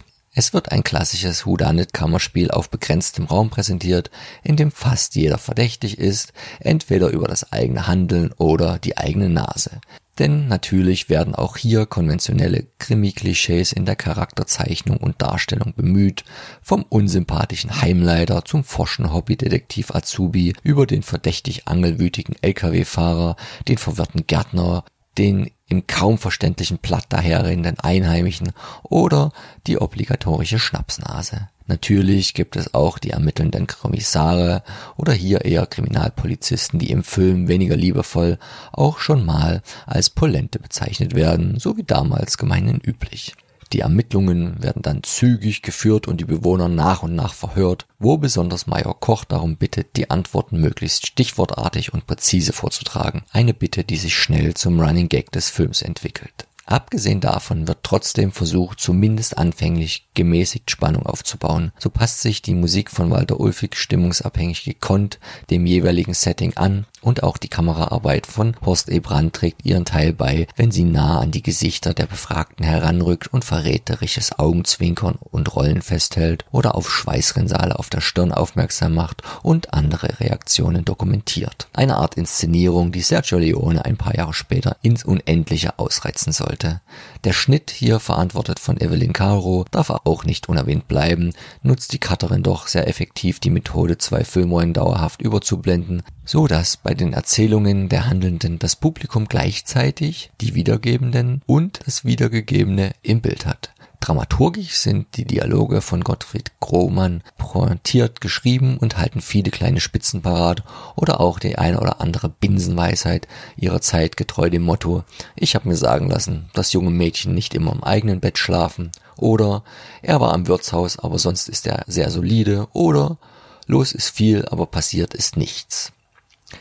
Die Darsteller bleiben gut in ihren Rollen. Das Overacting geschieht nur da, wo es gemäß Charakterzeichnung angebracht ist und kommt wenn dann nur bei bestimmten Nebenrollen vor und ist vor allem nachvollziehbar, beispielsweise im Alkoholrausch. Die Schauspieler und Schauspielerinnen in den größeren Rollen waren alle keine Unbekannten im Kino und Fernsehen der DDR oder BRD oder auch schon in anderen Epochen davor und manche auch noch danach. Exemplarisch genannt seien dabei Werner Senftleben aus Jupiter Sinfonie, Orpheus in der Unterwelt und vor allem Polizeiruf 110 oder Rudolf Wessely aus Der Schneider von Ulm, Derrick oder Der Alte.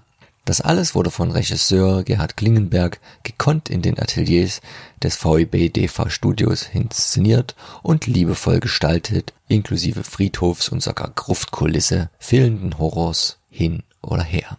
Der gebürtige Wiener Schauspieler und Regisseur blieb dem DDR-Film nur kurz erhalten, wechselte er doch knapp vor Mauerbau gen Westen und in die Heimat und arbeitete dort fortan als Regisseur, Schauspieler, Drehbuchautor, Übersetzer, Intendant oder Direktor fürs Fernsehen, aber auch für allen fürs Theater. Ein Projekt, was seine verschiedenen Tätigkeiten treffend zusammenfasst, ist die Regie bei der Verfilmung von Friedrich Schillers Bühnenstück Kabale und Liebe mit Klaus Maria Brandauer in der Hauptrolle.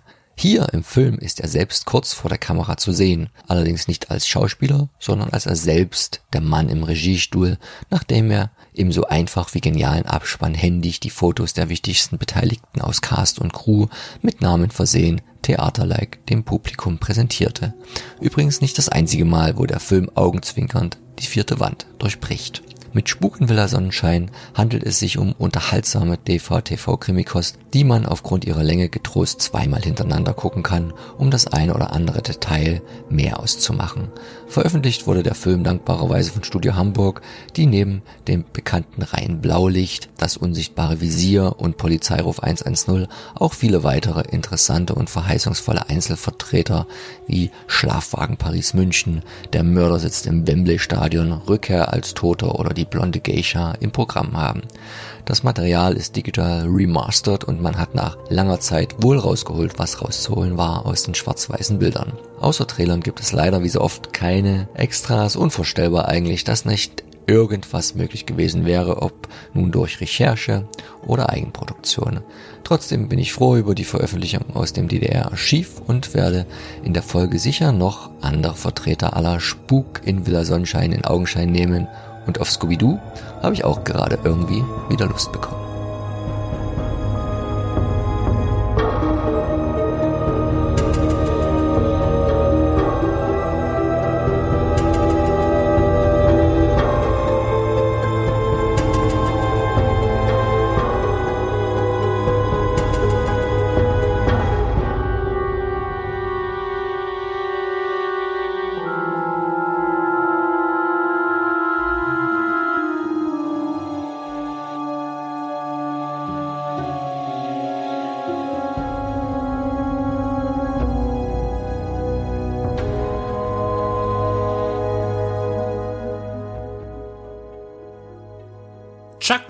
Norris ist eine sehr diskutable Person. In der Einleitung zur Show 27 besprachen ich und Max anlässlich seines 80. Geburtstages nur kurz sein schizophren anmutendes Weltbild als fundamentaler Evangelikaler, der in seinen Filmen Gewalt als Kommunikationsmittel nutzt und zarte Frauen ohne Trauschein besteigt. Als Evangelikaler ist er eigentlich Säkularist und nimmt die Bibel unumstößlich für bare Münze. Er sprach sich tatsächlich auch gegen die Evolutionstheorie aus und outete sich als Kreationist. Wie oft und gegen wie viele der zehn Gebote er aber in seinen Filmen verstößt, könnte so zu einem neuen Trinkspiel werden, also jeder Verstoß ein Schnaps. Die Nüchternheit würde sicherlich nicht lange andauern. Davon mal abgesehen, begeistert er mich als Actionfilmliebhaber dennoch und auch wenn sein politisches Engagement als Republikaner vor allem einst gegen Obama, der seiner Meinung nach den Untergang der USA beiführen würde, nicht gerade angenehme Töne in meinem Ohren erklingen lässt, so ist er auch positiv mit Sportprogrammen für Kinder und Jugendliche gegen Drogen und Kriminalität aufgefallen. Er polarisiert und davon abhängig findet er als filmische Legende den Applaus der Mitte. Keine Action-Ikone wird so populär zitiert wie er, selbst Schwarzenegger und Stallone nicht. Schließlich kann Chuck Norris unter Wasser grillen oder Kugeln umkippen. Fragwürdig finde ich auch, dass ein Mann, der fast ausschließlich für brutale, erwachsene Unterhaltung steht, eine Trickfilmserie gezeichnet bekommt, die auch für Kinder konzipiert ist, die zwar die Gewalt nicht explizit grafisch darstellt, aber dennoch bedient und kindgerecht anpasst. Gesehen in Chuck Norris Karate Commandos 1986. Mit fünf Episoden bleibt er als Cartoon erfolglos. Norris sprach sich selbst. Das gleiche gilt für die im gleichen Jahr erschienene Trickfilmserie zu Rambo, die 60 Episoden länger lief. Stallones Charakter wurde jedoch von Neil Ross synchronisiert. Ob Kinder bereits einen Bezug zu roher, wenn gleich überspitzter Filmgewalt haben sollten, ist ein mühsames Thema und ich bin keinesfalls unbefangen. Die Turtles, Robocop und He-Man gehörten auch zu meinen Vorbildern und aus mir ist auch kein schlechter, um sich prügelnder, genickebrechender und schießender Mensch geworden. Zeugen mit Gegenargumenten mögen bitte vortreten. Und da sind wir wieder bei Null angekommen. Und ich begrüße euch recht herzlich zu einem Blick auf den 1981er Chuck Norris Film Der Gigant im Original An Eye for an Eye, betitelt Auge um Auge. Vermutlich Norris evangelikalster Titel, um dieses Thema ein letztes Mal zu bemühen. Wenn Chuck Norris nicht in einem Kriegsszenario agiert, spielt er überwiegend Polizisten, Rangers oder Sheriffs, also Amtsinhaber im Auftrag der Regierung zum Schutz der Armen und Bedürftigen. Das passt auch mit seinem frühen Berufswunsch als Gesetzeshüter zusammen. Als Sean Kane ermittelt er gegen einen Drogenschmugglerring, der von San Francisco aus die USA mit Heroin überschwemmt. Beim Voranschreiten in den organisiert verbrecherischen Sumpf verliert er Wegbegleiter an den Tod.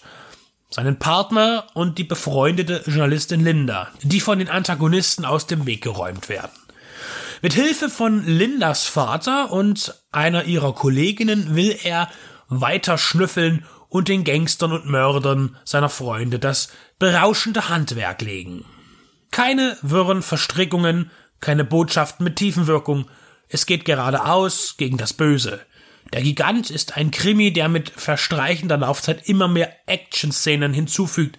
Der Schwerpunkt liegt auf Martial Arts, aber auch Feuerkraft wird entfesselt und man versucht sich bereits an markigen One-Linern, die aber noch recht bemüht wirken. Das wurde dann im Laufe der 80er Jahre verbessert. Von der Martial Art Kunst darf man sich nicht zu viel erhoffen. Wie bei den meisten Norris Auftritten bleiben die Kicks und Hiebe eher behäbig und wenig ausgefeilt. Der Roundhouse Kick bleibt die Attraktion, von der so viel wie möglich Gebrauch gemacht wird. Mit asiatischen Kampfsportfilmen aus dieser Zeit ist das kein Vergleich. Natürlich ist Norris Meister im Taekwondo und Tang Sudo, aber filmisch gleicht seine Angriffsverteidigung doch eher wie ein besser organisiertes Handgemenge. Das liegt mutmaßlich daran, dass man nicht mit Vollkontakt drehen konnte, sondern das Kämpfen nur spielte was dem dann die Geschwindigkeit und die Grazie entziehen mag. Effektiv im Rahmen eines Filmes ist es dennoch. Der Gigant ist einer der attraktiver besetzten Norris-Vehikel. An seiner Seite spielen Christopher Lee, Richard Roundtree, Matt Clark, Makoto Iwamatsu, der gewollt oder nicht im Film fälschlicherweise als Chinese bezeichnet wird und in seinem ersten Filmauftritt der Wrestler Professor Toru Tanaka. Für Chuck Norris ist der Gigant noch eine frühe Hauptrolle, seine fünfte, In einer amerikanischen Produktion in den 80ern festigte sich sein Status spätestens mit seinem lukrativen Exklusivvertrag bei Canon. Als Regisseur verpflichtete der Produzent Frank Capra Jr. den Regisseur Steve Carver. Sehenswert ist sein Film Capone von 1975 mit Ben Gazzara und Sylvester Stallone. Auch irgendwie empfehlenswert die Alistair McLean Adaption River of Death mit Michael Dudikoff. Die Idee und Story zu Der Gigant und anteilig das Drehbuch stammen von James Bronner, der in den folgenden Jahren zahlreiche Skripte für Norris schrieb, Missing in Action 1 und 3, meinen politisch unkorrekten Favoriten Invasion USA oder auch Delta Force 1 und 2. Steve Carver inszenierte Norris noch ein zweites Mal gleich im nächsten Film McQuaid der Wolf. Einen modernen Western, in dem er erstmals als Texas Ranger für Ordnung sorgte. Allerdings wesentlich härter als der spätere Cordell Walker. Im Vergleich zu Der Gigant handelt Norris Charakter in McQuaid deutlich kompromissloser und der Bodycount steigt rasant. Lone Wolf McQuaid ist der erste richtige Norris-Film. Er setzte Maßstäbe fest. Besonders in der Gewalt. Gleich der erste Konflikt ist ein Quantensprung, als er eine Gruppe Pferdediebe, die einen Kollegen töteten, mit der Uzi mit weitem Streufeuer niederstreckt. Der Gigant und McQuaid eignen sich bestens als Double Feature, zumal man gut den mit und ohne Vollbartunterschied von Norris erforschen kann. Der Gigant erweist sich als wiederentdeckenswerter B-Action-Thriller, erschienen bei Koch Media im Media Book. Besonders auf der Blu-ray erstrahlt der Film in angenehmer Frische. Die Bilder wirken nicht zu glatt, aber alles ist doch recht scharf und Details werden sichtbar, die noch auf meiner einstigen VHS verborgen schienen.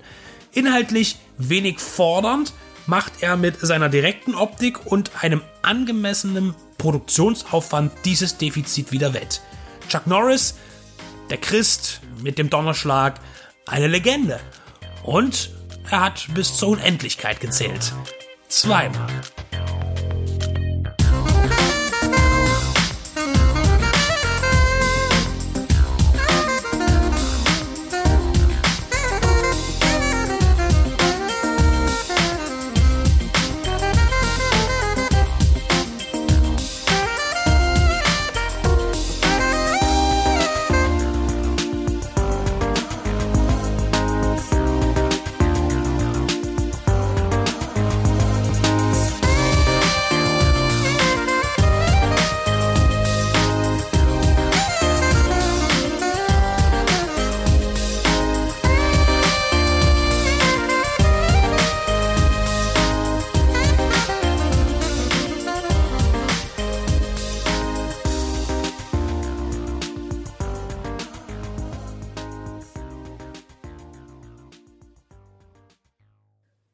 Tukumun ist der Mann, der von allen verzweifelt gesucht wird.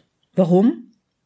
Da hat jede der Figuren im gleichnamigen Film von Künstler und Graphic Novelist Enki Bilal ganz eigene und grundverschiedene Gründe. Tukumun ist ein französischer Film aus den 90ern, ein Science Fiction, aber nur recht hintergründig, eigentlich wohl eher ein Neo-Noir oder auch ein Cyberpunk, ein wenig verwandt mit Luc Bessons Fifth Element aus demselben Jahr oder auch mit Blade Runner von 82 oder Dark City von 98. Jedenfalls finden sich in allen diesen Filmen düstere Settings, eine geheimnisvolle Frau, ein Detektiv, eine mysteriöse Mission, sehr schräge Antagonisten, seltsame Figuren in einem düsteren Setting. Es braucht eine Weile, bis man die Welt und die Geschichte von Tykomun gänzlich begreift. Stück für Stück, wie ein Puzzle, setzt sich nach und nach alles zusammen. So viel soll hier vom Plot gar nicht verraten werden, um den eventuellen Filmgenuss nicht vorab zu schmälern. Enki Bila jedenfalls ist eine zu entdeckende Person, insofern man sich für düstere, ernsthafte und durchaus gesellschaftskritische Comics begeistert. So sind seine Trilogien immer Sci-Fi oder Polit-Thriller oder beides. Insgesamt drei Filme hat er bisher nur gemacht, wobei Tökomun sein zweiter ist. Enki Bilal wirkte 2019 übrigens in der Jury der Filmfestspiele Cannes mit. Doch warum nochmal sollte man sich nun Bilals Filme anschauen, im Besonderen Tökomun? Nun, immer noch ein spannendes Thema für Geschichten, beinahe ein wenig kurz geraten im gegenwärtigen Film, bietet die Genetik an. Hier in Form einer Idee für menschliche Ersatzteillager oder auch Schweine als solche und lebensverlängernde Maßnahmen. Natürlich sind es die abstoßenden, machtbesessenen Tyrannen, von denen man sich wünscht, sie würden qualvoll sterben, damit das Volk befreit würde, welche auch in Tykomun dieses Ziel anstreben. Und je stärker dieser ekelhafte Drang des Monsieur McBee, desto stärker wünschen wir, er möge es nicht schaffen, sein Leben zu verlängern. Er hat es schlicht einfach nicht verdient. Die Sympathien sind also klar verteilt. Und so gibt es also auch Thriller-Elemente bei der Jagd nach dem Allheilmittel. McBee sind dabei natürlich jede Mittel recht. Als Diktator in einer stark überwachten Welt scheint das gar nicht so schwer. Und trotzdem entschlüpft McBee immer irgendwie alles, entkleidet seinen Fingern. Und gleichsam wächst ein sonderbar blauer Fleck an seinem Hals. So abstrus und perfide ist dies, also Restriktionen und Genetik, wirklich selten im Film zu sehen.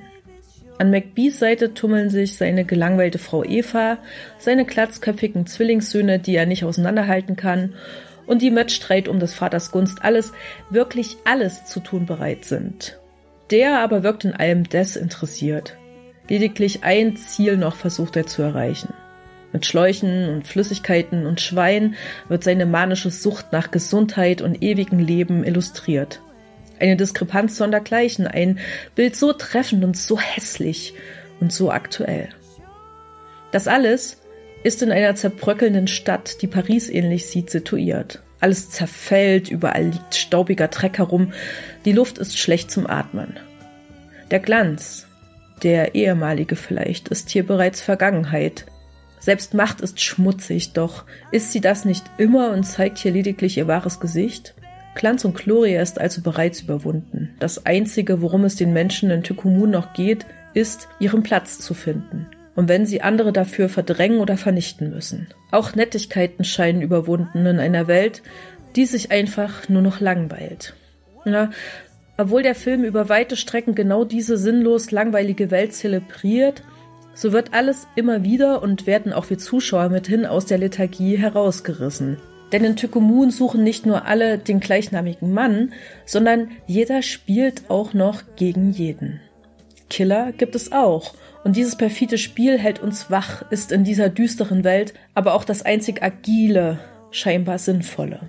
Ach ja, und dann blüht da doch noch so etwas wie Liebe auf zwischen der mysteriösen Lena, Chili Delpi hier ausgestattet mit ganz vielen Perücken und Enix, der sich eigentlich nur in Ruhe vor allen und allem in seinem widerlichen Kellerapartment verstecken will, plötzlich aber wieder Willen in die gesamte Angelegenheit hineingezogen wird. Tykomun lebt, steht auf Flugblättern.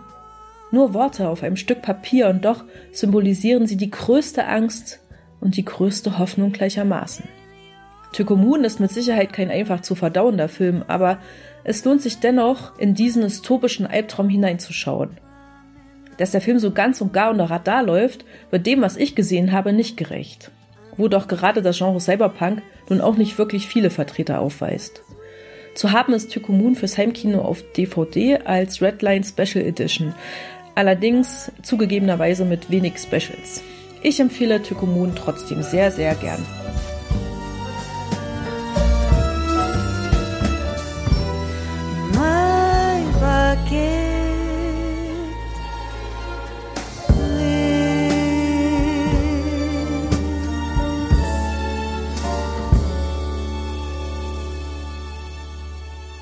Krieg der Sterne haftete stets, wenn man darüber mit Kennern sprach, etwas Religiöses an.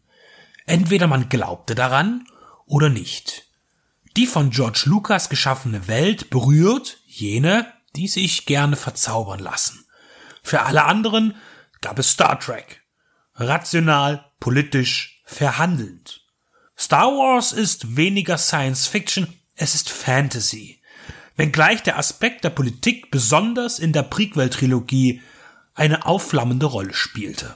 Eine eigene Welt, die lange vor unserer Zeitrechnung in einer weit, weit entfernten Galaxis, aber vorwiegend von Helden und Schurken erzählt. Und so fantastisch das alles ist, so folgte man auch hier einer inneren Logik und Physik, die weitestgehend eingehalten wurde. Auch in der Prequel-Trilogie, die immer mehr an Zuspruch verlor, aber nun für mich immer attraktiver wird, nach dem Verstreichen der Sequel-Trilogie. Mit Leonard Elias Lemke sprach ich nach dem Kinostart bereits für Deep Red Radio über Teil 9, der Aufstieg Skywalkers. Leo kämpfte gegen meinen Pessimismus an und verteidigte den Film, wenngleich er auch Abstriche machen musste. Nun, nach meiner Zweitsichtung im Heimkino von der Blu-ray, steht die erneute Beurteilung an und deutliche Worte müssen gefunden werden. Star Wars war eins Kino nicht nur für das Publikum, sondern auch für sich selbst und seine Charaktere und die Talente, die sie erschufen.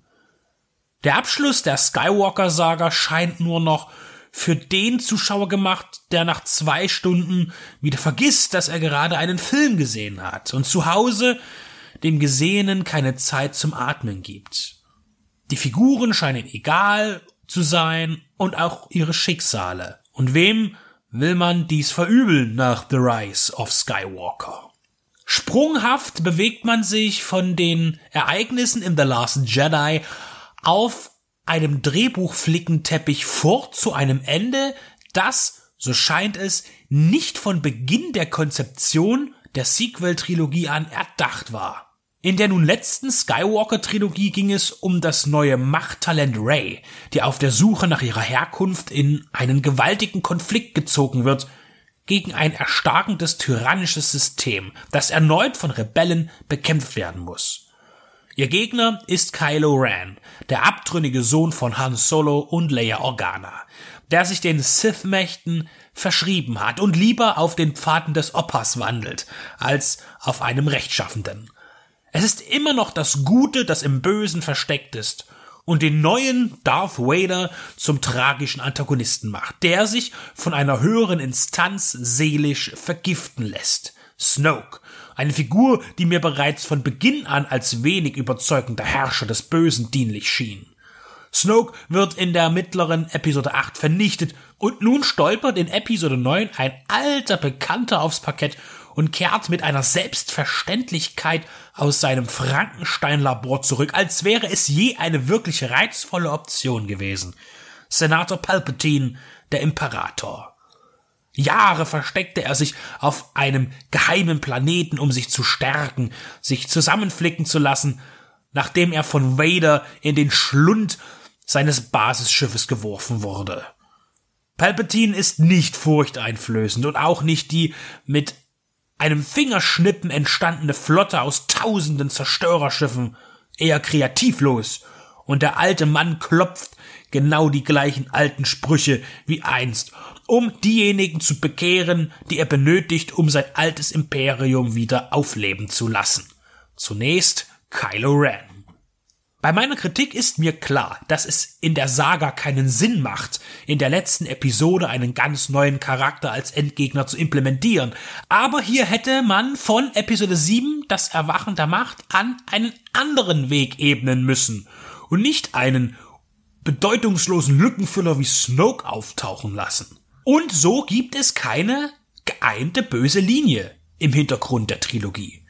Natürlich ist da Kylo Ren, aber ihm schlummert die schlussendlich positive Erlösung von Beginn an inne. Noch einmal wiederhole ich es. Die Idee ist nicht von Episode 7 bis 9 durchdacht, sondern wurde von Film zu Film separat gestaltet. Wobei zumindest die 7 für sich selbst stehen kann. Aber als komplette Trilogie funktioniert es nicht. Das ist meine Wahrnehmung. Wie hilflos das Skript ist, bemerkt man dann an der Schatzsuche, die ebenfalls als Füllmaterial erschaffen wurde, um eine Suche nach einem Wegfinder zu fingieren, damit man sich um einen wahren Inhalt nicht zu bemühen braucht. Der Wegfinder, ein Gerät, das man am besten als Navigationsgerät Deluxe bezeichnen kann. Es weist einen den Weg nach Exogol, dem Versteck Palpatines. Warum es das kann und warum es erfunden wurde und dann versteckt, wer weiß. Luke hätte schon lange nach diesem Artefakt gesucht, es aber nie finden können, so heißt es. Jahre investierte er in die Ermittlungen nach dieser Orientierungshilfe.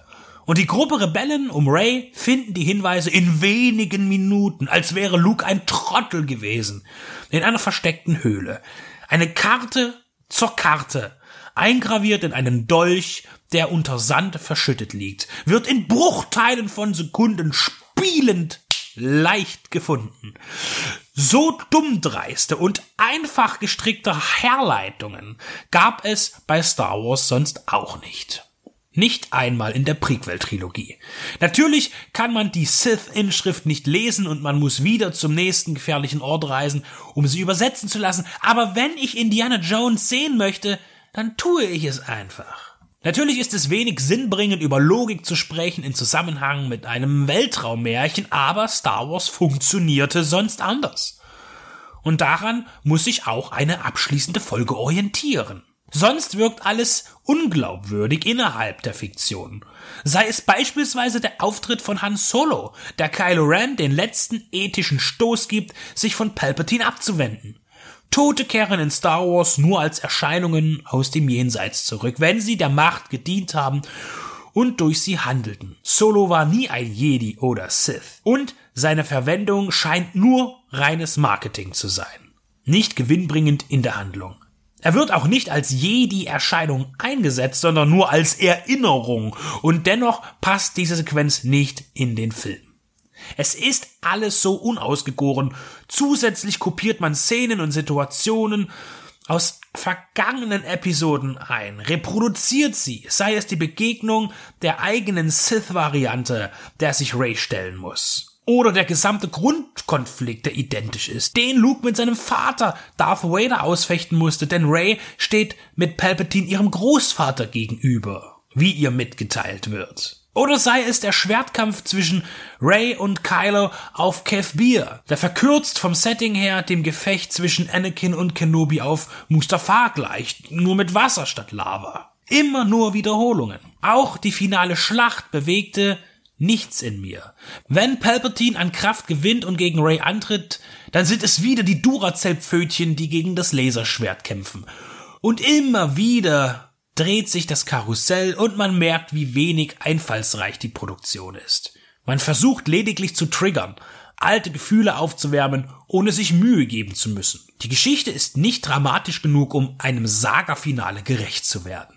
Und was bietet die technische Präsentation? Für einen Blockbuster der aktuellen Epoche sind die CGI-Effekte gut ausgearbeitet. Man schuf auch epische Bilder und kombinierte physische mit digitalen Effekten optimal miteinander. Oft droht das Personal in all dem unterzugehen, denn es ist verführerisch durch die technischen Möglichkeiten aufzudrehen. In der Urtrilogie bei ausschließlicher Handarbeit war mehr Platz für die Helden im Vordergrund. Ein besonders schöner und erhellender Moment in all dem wenig überzeugenden ist die Zerstörung des Planeten Kijimi durch ein Schiff der neuen Ordnung. Die visuelle Umsetzung kann nur als Liebeserklärung an das reale Filmen vergangener Zeiten sein. Denn der zerberstende Planet zeigt Tricktechnik, wie sie zu Ära der Urtrilogie üblich war. Das sollte im besten Falle als Aufruf an das Eventkino verstanden werden, wieder mehr fotorealistische Effekte zu produzieren und keine Konsolenspielkonserven Schandtaten aus dem Rechner. Bei Masken und Kreaturen blieb der Aufstieg Skywalkers auch weiterhin der Tradition treu, die in der Prequel-Trilogie weitestgehend gebrochen wurde. Man erschuf galaktische Wesen, die mit Animatronik oder Puppenspielern verwirklicht wurden. Was wiederum schwer zu verarbeiten ist, ist die Hektik im Schnitt, sei es bei der Action oder der Narration. Diese Rastlosigkeit gehört zu den neuen Stilelementen des Blockbuster-Kinos und die unerfahrene Generation mag darin aufgehen, aber die etablierte sucht nach dem Augenblick, in den sich der Film Zeit für sich selbst lässt und nimmt. Diese Hektik sorgt dann oft für Sprünge in der Handlung mit Zielpunkten, wo der Weg dahin doch noch sehenswert gewesen wäre. Und zum Ende hin muss auch alles immer schneller gehen. Fertig, fertig, fertig. Die Aftershow Emotion Party, leicht identisch der von Rückkehr der Jedi-Ritter, vergeht ohne dramaturgische Schönheit. Es gibt nichts mehr zu sagen. Genauso wie es zuvor eigentlich nichts zu erzählen gab, das man nicht erwartet hätte oder bereits kannte. Noch einmal kurz zurück zu den Figuren. Finn, Poe, Ray, Kylo und auch Chewbacca und Leia bleiben ohne Wirkung. Bei Leia ist es verzeihlich, Carrie Fisher starb vor den Dreharbeiten und ihr großer Part im Drehbuch zur neunten Episode wurde maßgeblich verändert, sie hinausgeschrieben. Wo die anderen aber in den letzten zwei Sequel-Trilogiebeiträgen noch an Relevanz gewannen, stagnieren sie nun. Einzig Anthony Daniels als C3PO ist ergreifend, zeitweise. Und schauspielerisch interessant, wenn auch nur kurz, wieder mal Dom Hall Gleason als General Hux. Und J.J. Abrams übernahm die Regie, nachdem der dafür geplante Colin Trevorrow absagte. Gott bewahre, was uns dann widerfahren wäre. Nachdem er schon mit wenig Feingefühl, aber leider erfolgreich die Jurassic Park Reihe fortgesetzt hatte. Zu Beginn sah alles mit Abrams ganz gut aus. Mit dem Erwachen der Macht. Aber nun, am Ende, steht der Abstieg mit dem Aufstieg Skywalkers. Was wissen wir?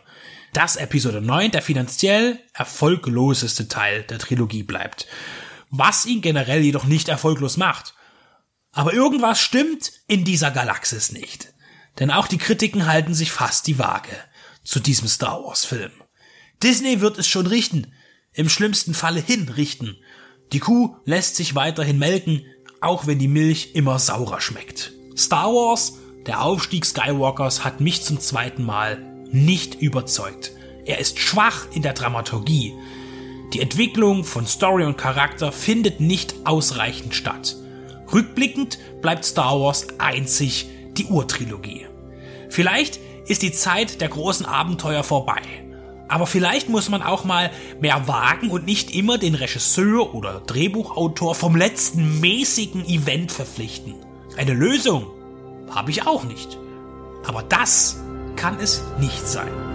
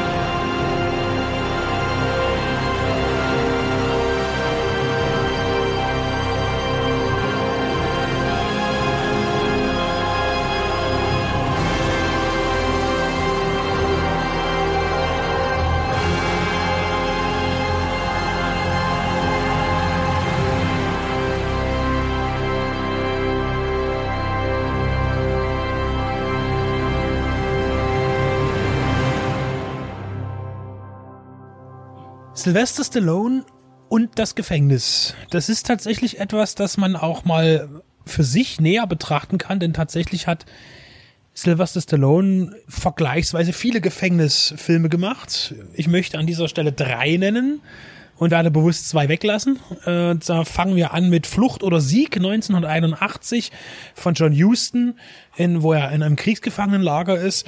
Dann hätten wir Lock Up 1989 und Escape Plan 2013. Und worüber wir aber nicht äh, sprechen, sind die bislang beiden Sequels zu Escape Plan. Das ist, äh, ja, das lassen wir mal so weg. Ziemlich viel für einen Schauspieler fand ich dann, ist mir irgendwann mal aufgefallen, dass er sich dieser Thematik immer wieder widmet, ob gewollt oder ungewollt. Ähm, und jetzt soll es prinzipiell aber um Lock-up gehen. Äh, ab, abgeschlossen oder abschließen. Das passt ja ganz gut im Gefängnis. Wir sehen einen Stallone, der in, in leichten Haftzuständen sich momentan befindet. Das heißt, er ist auf Knasturlaub, also er ist raus aus dem Knast, besucht äh, sein, seine Wohnung, sein, seine Wohnstätte, seine Freundin und geht dann wieder rein. Äh, er ist per Du mit den Gefängniswärtern, Handshaking und äh, Witzchen machen. Er hat noch ein halbes Jahr abzusitzen. Äh, und dann kommt aber eines Nachts eine Entführung Und oft ganz offiziell mit Papieren wird er auf einmal von ziemlich grimmigen Uniformierten abgeholt, des Nachts äh, ge- geprügelt und kommt dann in ein anderes Gefängnis, in ein Hochsicherheitsgefängnis und wird dort seinem neuen Herren vorgestellt, sei dem Gefängnisdirektor. Und die beiden kennen sich. Denn Stallone wäre eigentlich schon längst raus, also Frank heißt er, äh, wie sein Bruder im Original.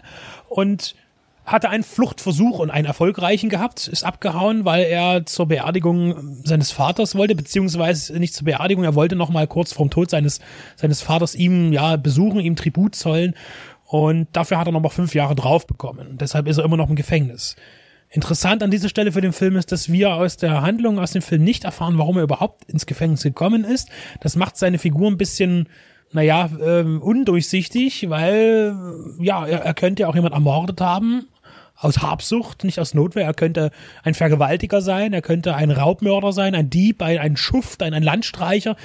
Äh, das, das wissen wir nicht. Das heißt, wir können ihn charakteristisch nicht einordnen als Person, weil wir nicht wissen, was für ein Verbrechen er begangen hat. Obwohl es gibt eine Sequenz noch in seinem Knast, wo er vorher war, wo er so ein bisschen lasch äh, dahin äh, gelebt hat, wo ihn ein Häftling darauf anspricht, ähm, ein Ding zu drehen, wo es um Autodiebstahl, glaube ich, ging. Und ich vermute, dass das ähm, seine, seine Vita bestimmt hat. Da hast du recht, das könnte man so mutmaßen. Und jetzt geht es darum, dass der aktuelle Gefängnisdirektor aus Rache, weil er nämlich früher in dem Gefängnis, das er vorher betreute, eben geflohen ist. Und dadurch hat er einen schlechten Ruf bekommen und hat ganz fiese Dreckslöcher, wie er sagt, äh, beher also hier verwalten müssen. Und jetzt will er sich rächen an ihm und ihm das, die Haft so, so schwer wie möglich machen und schreckt davor Grausamkeiten an ihm und aber auch an, an Mithäftlingen, denen er sich freundschaftlich nähert, nicht zurück. Äh, und geht so weit, dass es wirklich, ähm, ja, auch es wird auch gefoltert und ähnliches. Also es kommt auch nichts nach draußen. Es ist wie so ein, wirklich wie so eine Festung, wie, wie, wie ein Schloss. Ja, und äh, versucht ihn immer mehr zu provozieren, damit er noch mal irgendwas macht, dass er flieht oder irgendjemanden umbringt im Knast, dass er dann für lebenslange Zeit dort unter seiner Fuchtel quasi hinvegetieren muss. Das zur Handlung. Natürlich ist Stallone auch im Charakterfach tätig gewesen, noch zu seiner Rocky-Zeit, was ringsrum für Filme entstanden sind, Science Fist oder auch äh, Hell's Kitchen. Ähm, natürlich war das dann, waren das auch schon gewissermaßen auch körperliche Filme, aber eher zurückgestellt. Er hat doch mehr den Charakter spielen müssen in solchen Filmen und äh, das war natürlich dann nach Rambo und immer mehr Actionproduktion etwas, das in, in, nach hinten gerückt war. Und hier sehen wir jetzt einen Film, der wieder versucht, fast ohne Action auszukommen mit Sylvester Stallone Ende der 80er Jahre. Und äh, man muss aber dazu sagen, es handelt sich hier nicht um einen möglichst authentischen Gefängnisfilm, wie man es vielleicht jetzt von Brubaker kennt oder Midnight Express, die ja auch auf wahren Begebenheiten beruhen oder The Shawshank Redemption, der ist jetzt auch nicht besonders äh, äh, realitätsnah, aber oder ge der Gefangene von Alcatraz oder sowas. Es geht hier tatsächlich eher darum, auch Stallone zu zeigen, als als Mann, als als kräftiges Wesen, als Mensch, der der kämpfen muss gegen gegen Gegner innerhalb und das auch sehr maskulin kämpfen muss. Und ihm gegenüber stellt man dann vielleicht auch, um das Ganze aufzuwerten, um denen diese Wirkung zu geben, einen, einen Darsteller, der mehr mit dem Charakterfach zu tun hat. Donald Sutherland tritt dort auf. Und äh, wie ist deine Meinung, Tobe, wenn er jetzt, wenn du ihn jetzt siehst, man, man erwartet vielleicht als, als, als Kinozuschauer damals, okay, wir haben hier Donald Sutherland, ähm, wie tritt er denn aber auf in dem Film? Wird er der, der Rolle des, desjenigen gerecht, der den Film aufwerten soll, schauspielerisch? Man muss dazu sagen, dass Donald Sutherland zu dem Zeitpunkt 89 rum auch schon auf dem absteigenden Ast war und auch nicht mal die großen, dicken, fetten Rollen gekriegt hat. Ähm, der ist eigentlich ein Charakterschauspieler. Und hier ist er aber wie fast alles, ähm, nicht bloß, dass hier extreme Knastklischees bedient werden, der übelsten Sorte und Testosteron geschwängert. Er ist auch eine, eine Karikatur. Seine Motivation ist äh, wenig nachvollziehbar, ist völlig drüber, äh, bloß weil mal jemand äh, aus seinem Knast geflohen ist und die Statistik verhauen hat, will er den jetzt ein Leben lang foltern. Also das ist ähm, völlig drüber und äh, was mich aber letztendlich auch dazu führt, wie wir es auch schon mal im Vorabgespräch schon hatten, äh, dass ja ein Haufen Leute hier dran beteiligt waren an dem Film. Große Namen, Oscar-Preisträger zum Teil dabei.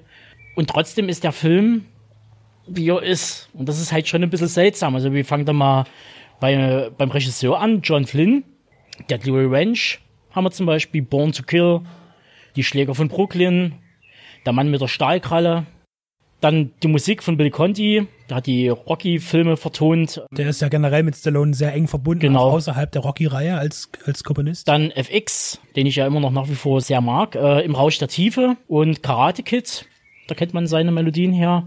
Und da ist ja auch wieder die Verbindung zu Rocky durch den Regisseur John G. Avildsen dann im Prinzip. Produzenten, zum Beispiel Charles Gordon, äh, stirbt langsam 1 und 2, Waterworld, gleich gefolgt von Jeb Stewart, der hier äh, stirbt langsam und wieder 48 Stunden auf der Flucht mit einem Drehbuch versorgt hat. Oder halt äh, Kameramann Donald L. Foran, der Purple Rain, Midnight Run und Ace Ventura äh, abgelichtet hat. Und trotzdem kam dann eben sowas zusammen wie 24 Millionen Budget, 22 Millionen eingespielt und für eine goldene Himbeere nominiert. Das mit den Himbeeren, das kann man jetzt mal so da, da hinstellen. Äh, Wichtig ist hier zu sagen, dass natürlich ähm, eine, eine gute Crew und auch ein anständiges Budget keinen Kinohit garantiert. Ähm, das ist immer so, man kann einen Film, der nicht erfolgreich im Kino ist, ähm, kann, äh, wäre er ein halbes Jahr vorher gekommen oder ein halbes Jahr später ganz anders äh, das Publikum erreichen können. Ähm, da hilft auch nicht viel Werbung oder den Film richtig oder falsch zu bewerben. Ich nenne immer gerne das Beispiel von äh, Arnold Schwarzenegger, Last Action Hero, ein Film, der, der wo alles auf genau auf Erfolg drin war, alles war richtig. Ähm, es, es musste einfach passen. Der Film war schweineteuer, eine riesen, eine der größten Werbekampagnen bis dahin im Filmgeschäft in der Zeit aufgeblasen. Schwarzenegger war nach Terminator 2 der Actionstar der USA mit Stallone zusammen und der Film ist unfassbar gefloppt im Kino. Den wollte einfach keiner sehen. Warum? Das weiß man eben nie genau. Also das ist immer ein Ding, warum ein Flop wird. Ein Film, äh, ein, ein, ein guter Film kann ein Flop sein, genauso wie ein ganz, ganz schlechter Film eben ein großer Erfolg sein kann. Also das ist immer, äh, hängt ja nicht daran fest. Aber es ist trotzdem äh, zu sehen, finde ich, dass eben viele talentierte Hände und auch die schon länger in dem Geschäft sind, daran beteiligt sind. Der Film ist gut abgefilmt. Der Film ist gut beleuchtet, gerade in den vielen dunklen Szenen, äh, die man in dem Film hat.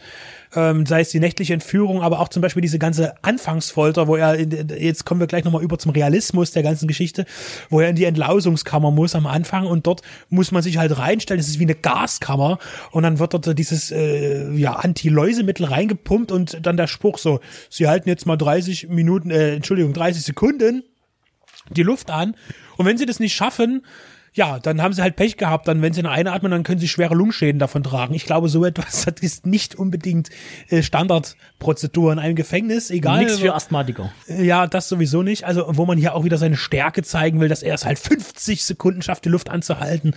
Äh, und da macht sich der Direktor ja auch ein Spiel draus. So. Ähm, das ist halt äh, auch da fern der Realität und das wollte man da auch nicht abbilden. Genauso wie mit dieser Autoreparaturszene. Die bauen sich dann da so einen alten Mustang auf in der Gefängniswerkstatt und haben da, das ist so den ihr klein oder haben die was, das, das können die machen. Da haben die einen Lichtblick, da haben die unterhalten. Das ist toll, die können zeigen, dass die was drauf haben.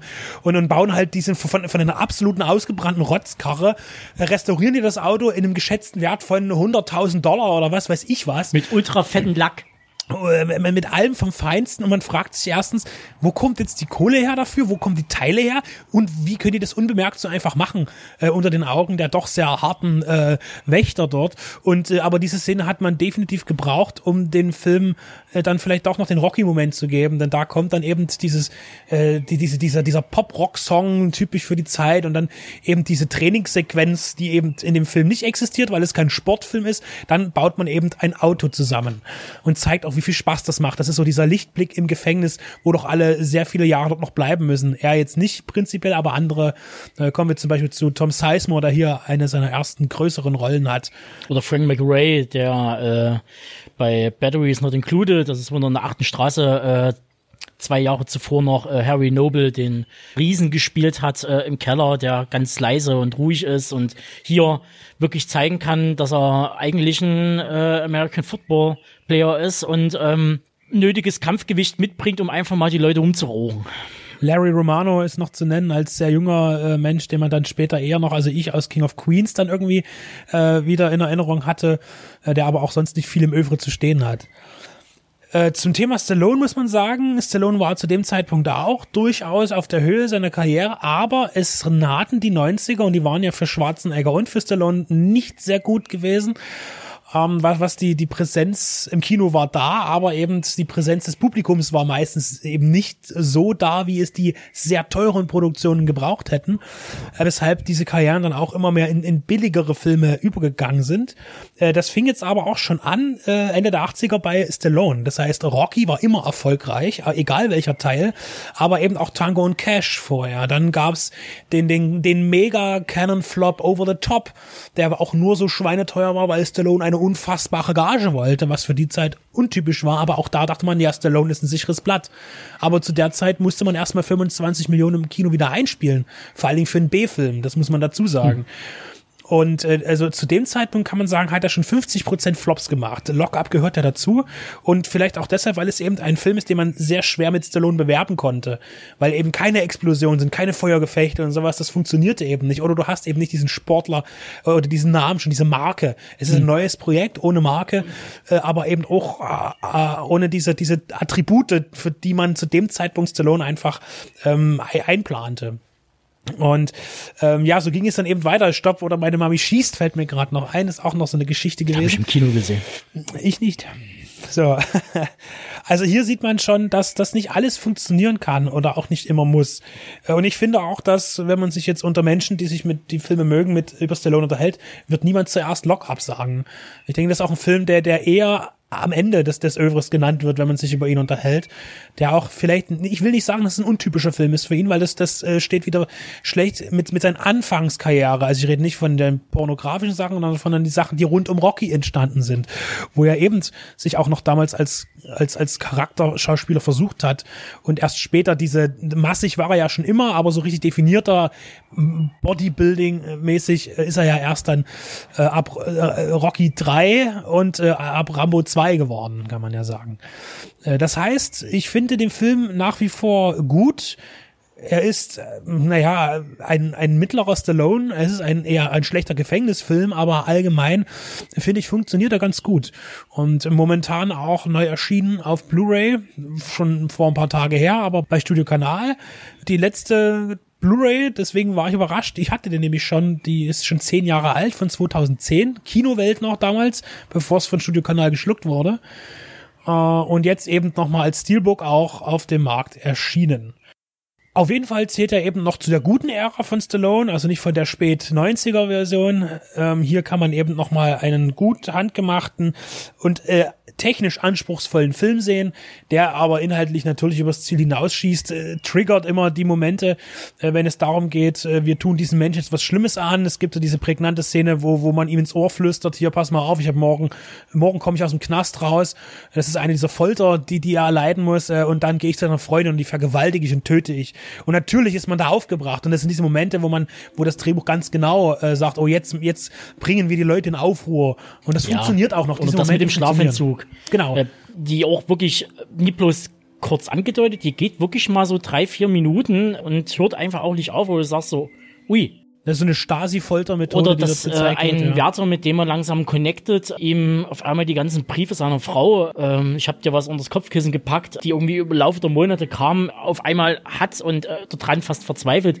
Interessant ist nämlich genau da auch, dass er dort eben, ich will nicht das Wort versuchen sagen, ich bin kein Darsteller, ich will das jetzt der Schauspieler, ich will das jetzt nicht werten, er ja schon auch diese, äh, auf einmal von diesem harten Typen der gebrochene Mann ist, ja, der dann auch alles so zu sich hamstert, die, die, die Briefe schnell in sein, in, in sein T-Shirt steckt, damit das niemand sehen kann, damit es ihm keiner klauen kann. Also er hat dort schon versucht, facettenreich zu spielen. Das ist ihm nicht gelungen, finde ich, weil das zu abgehackt wirkt und deshalb hat er auch natürlich die Nominierung mal wieder für die Goldene Himbeere bekommen, die er, glaube ich, für jeden Film bekommen Ja, hat. aber man merkt ja, dass dann in, in Zeitraum von, von 89 oder, oder Mitte der 80er oder Ende der 80er Jahre bis äh, Mitte der 90er Jahre es gab es ja fast schon einen, Paradigmenwechsel, was die, die Filme angeht und der kompletten Ausrichtung weg von dem Muskel- und äh, Körperkino hin zu dem, wir wollen die Leute wieder ins Kino holen, um Krips wieder anzustrengen. Und dann kam eben sowas wie Shawshank Redemption oder da kam halt eben sowas wie äh, Schweigender Lämmer oder ähm, also Filme, die halt ein anderes Publikum ansprechen sollten und halt Millionen gemacht haben. Also das, äh, ähm, da wurde nie gefragt nach großen Actionstreifen. Also ein anderes neu, äh, ein anderes neues New Hollywood vielleicht, so auf der Versuch. genau. Also jedenfalls, also von mir aus, guckt euch bitte Lock Up an. Ich finde es eben einer der guten Stallones, der besseren eben, wie gesagt, aber nicht in der Oberliga.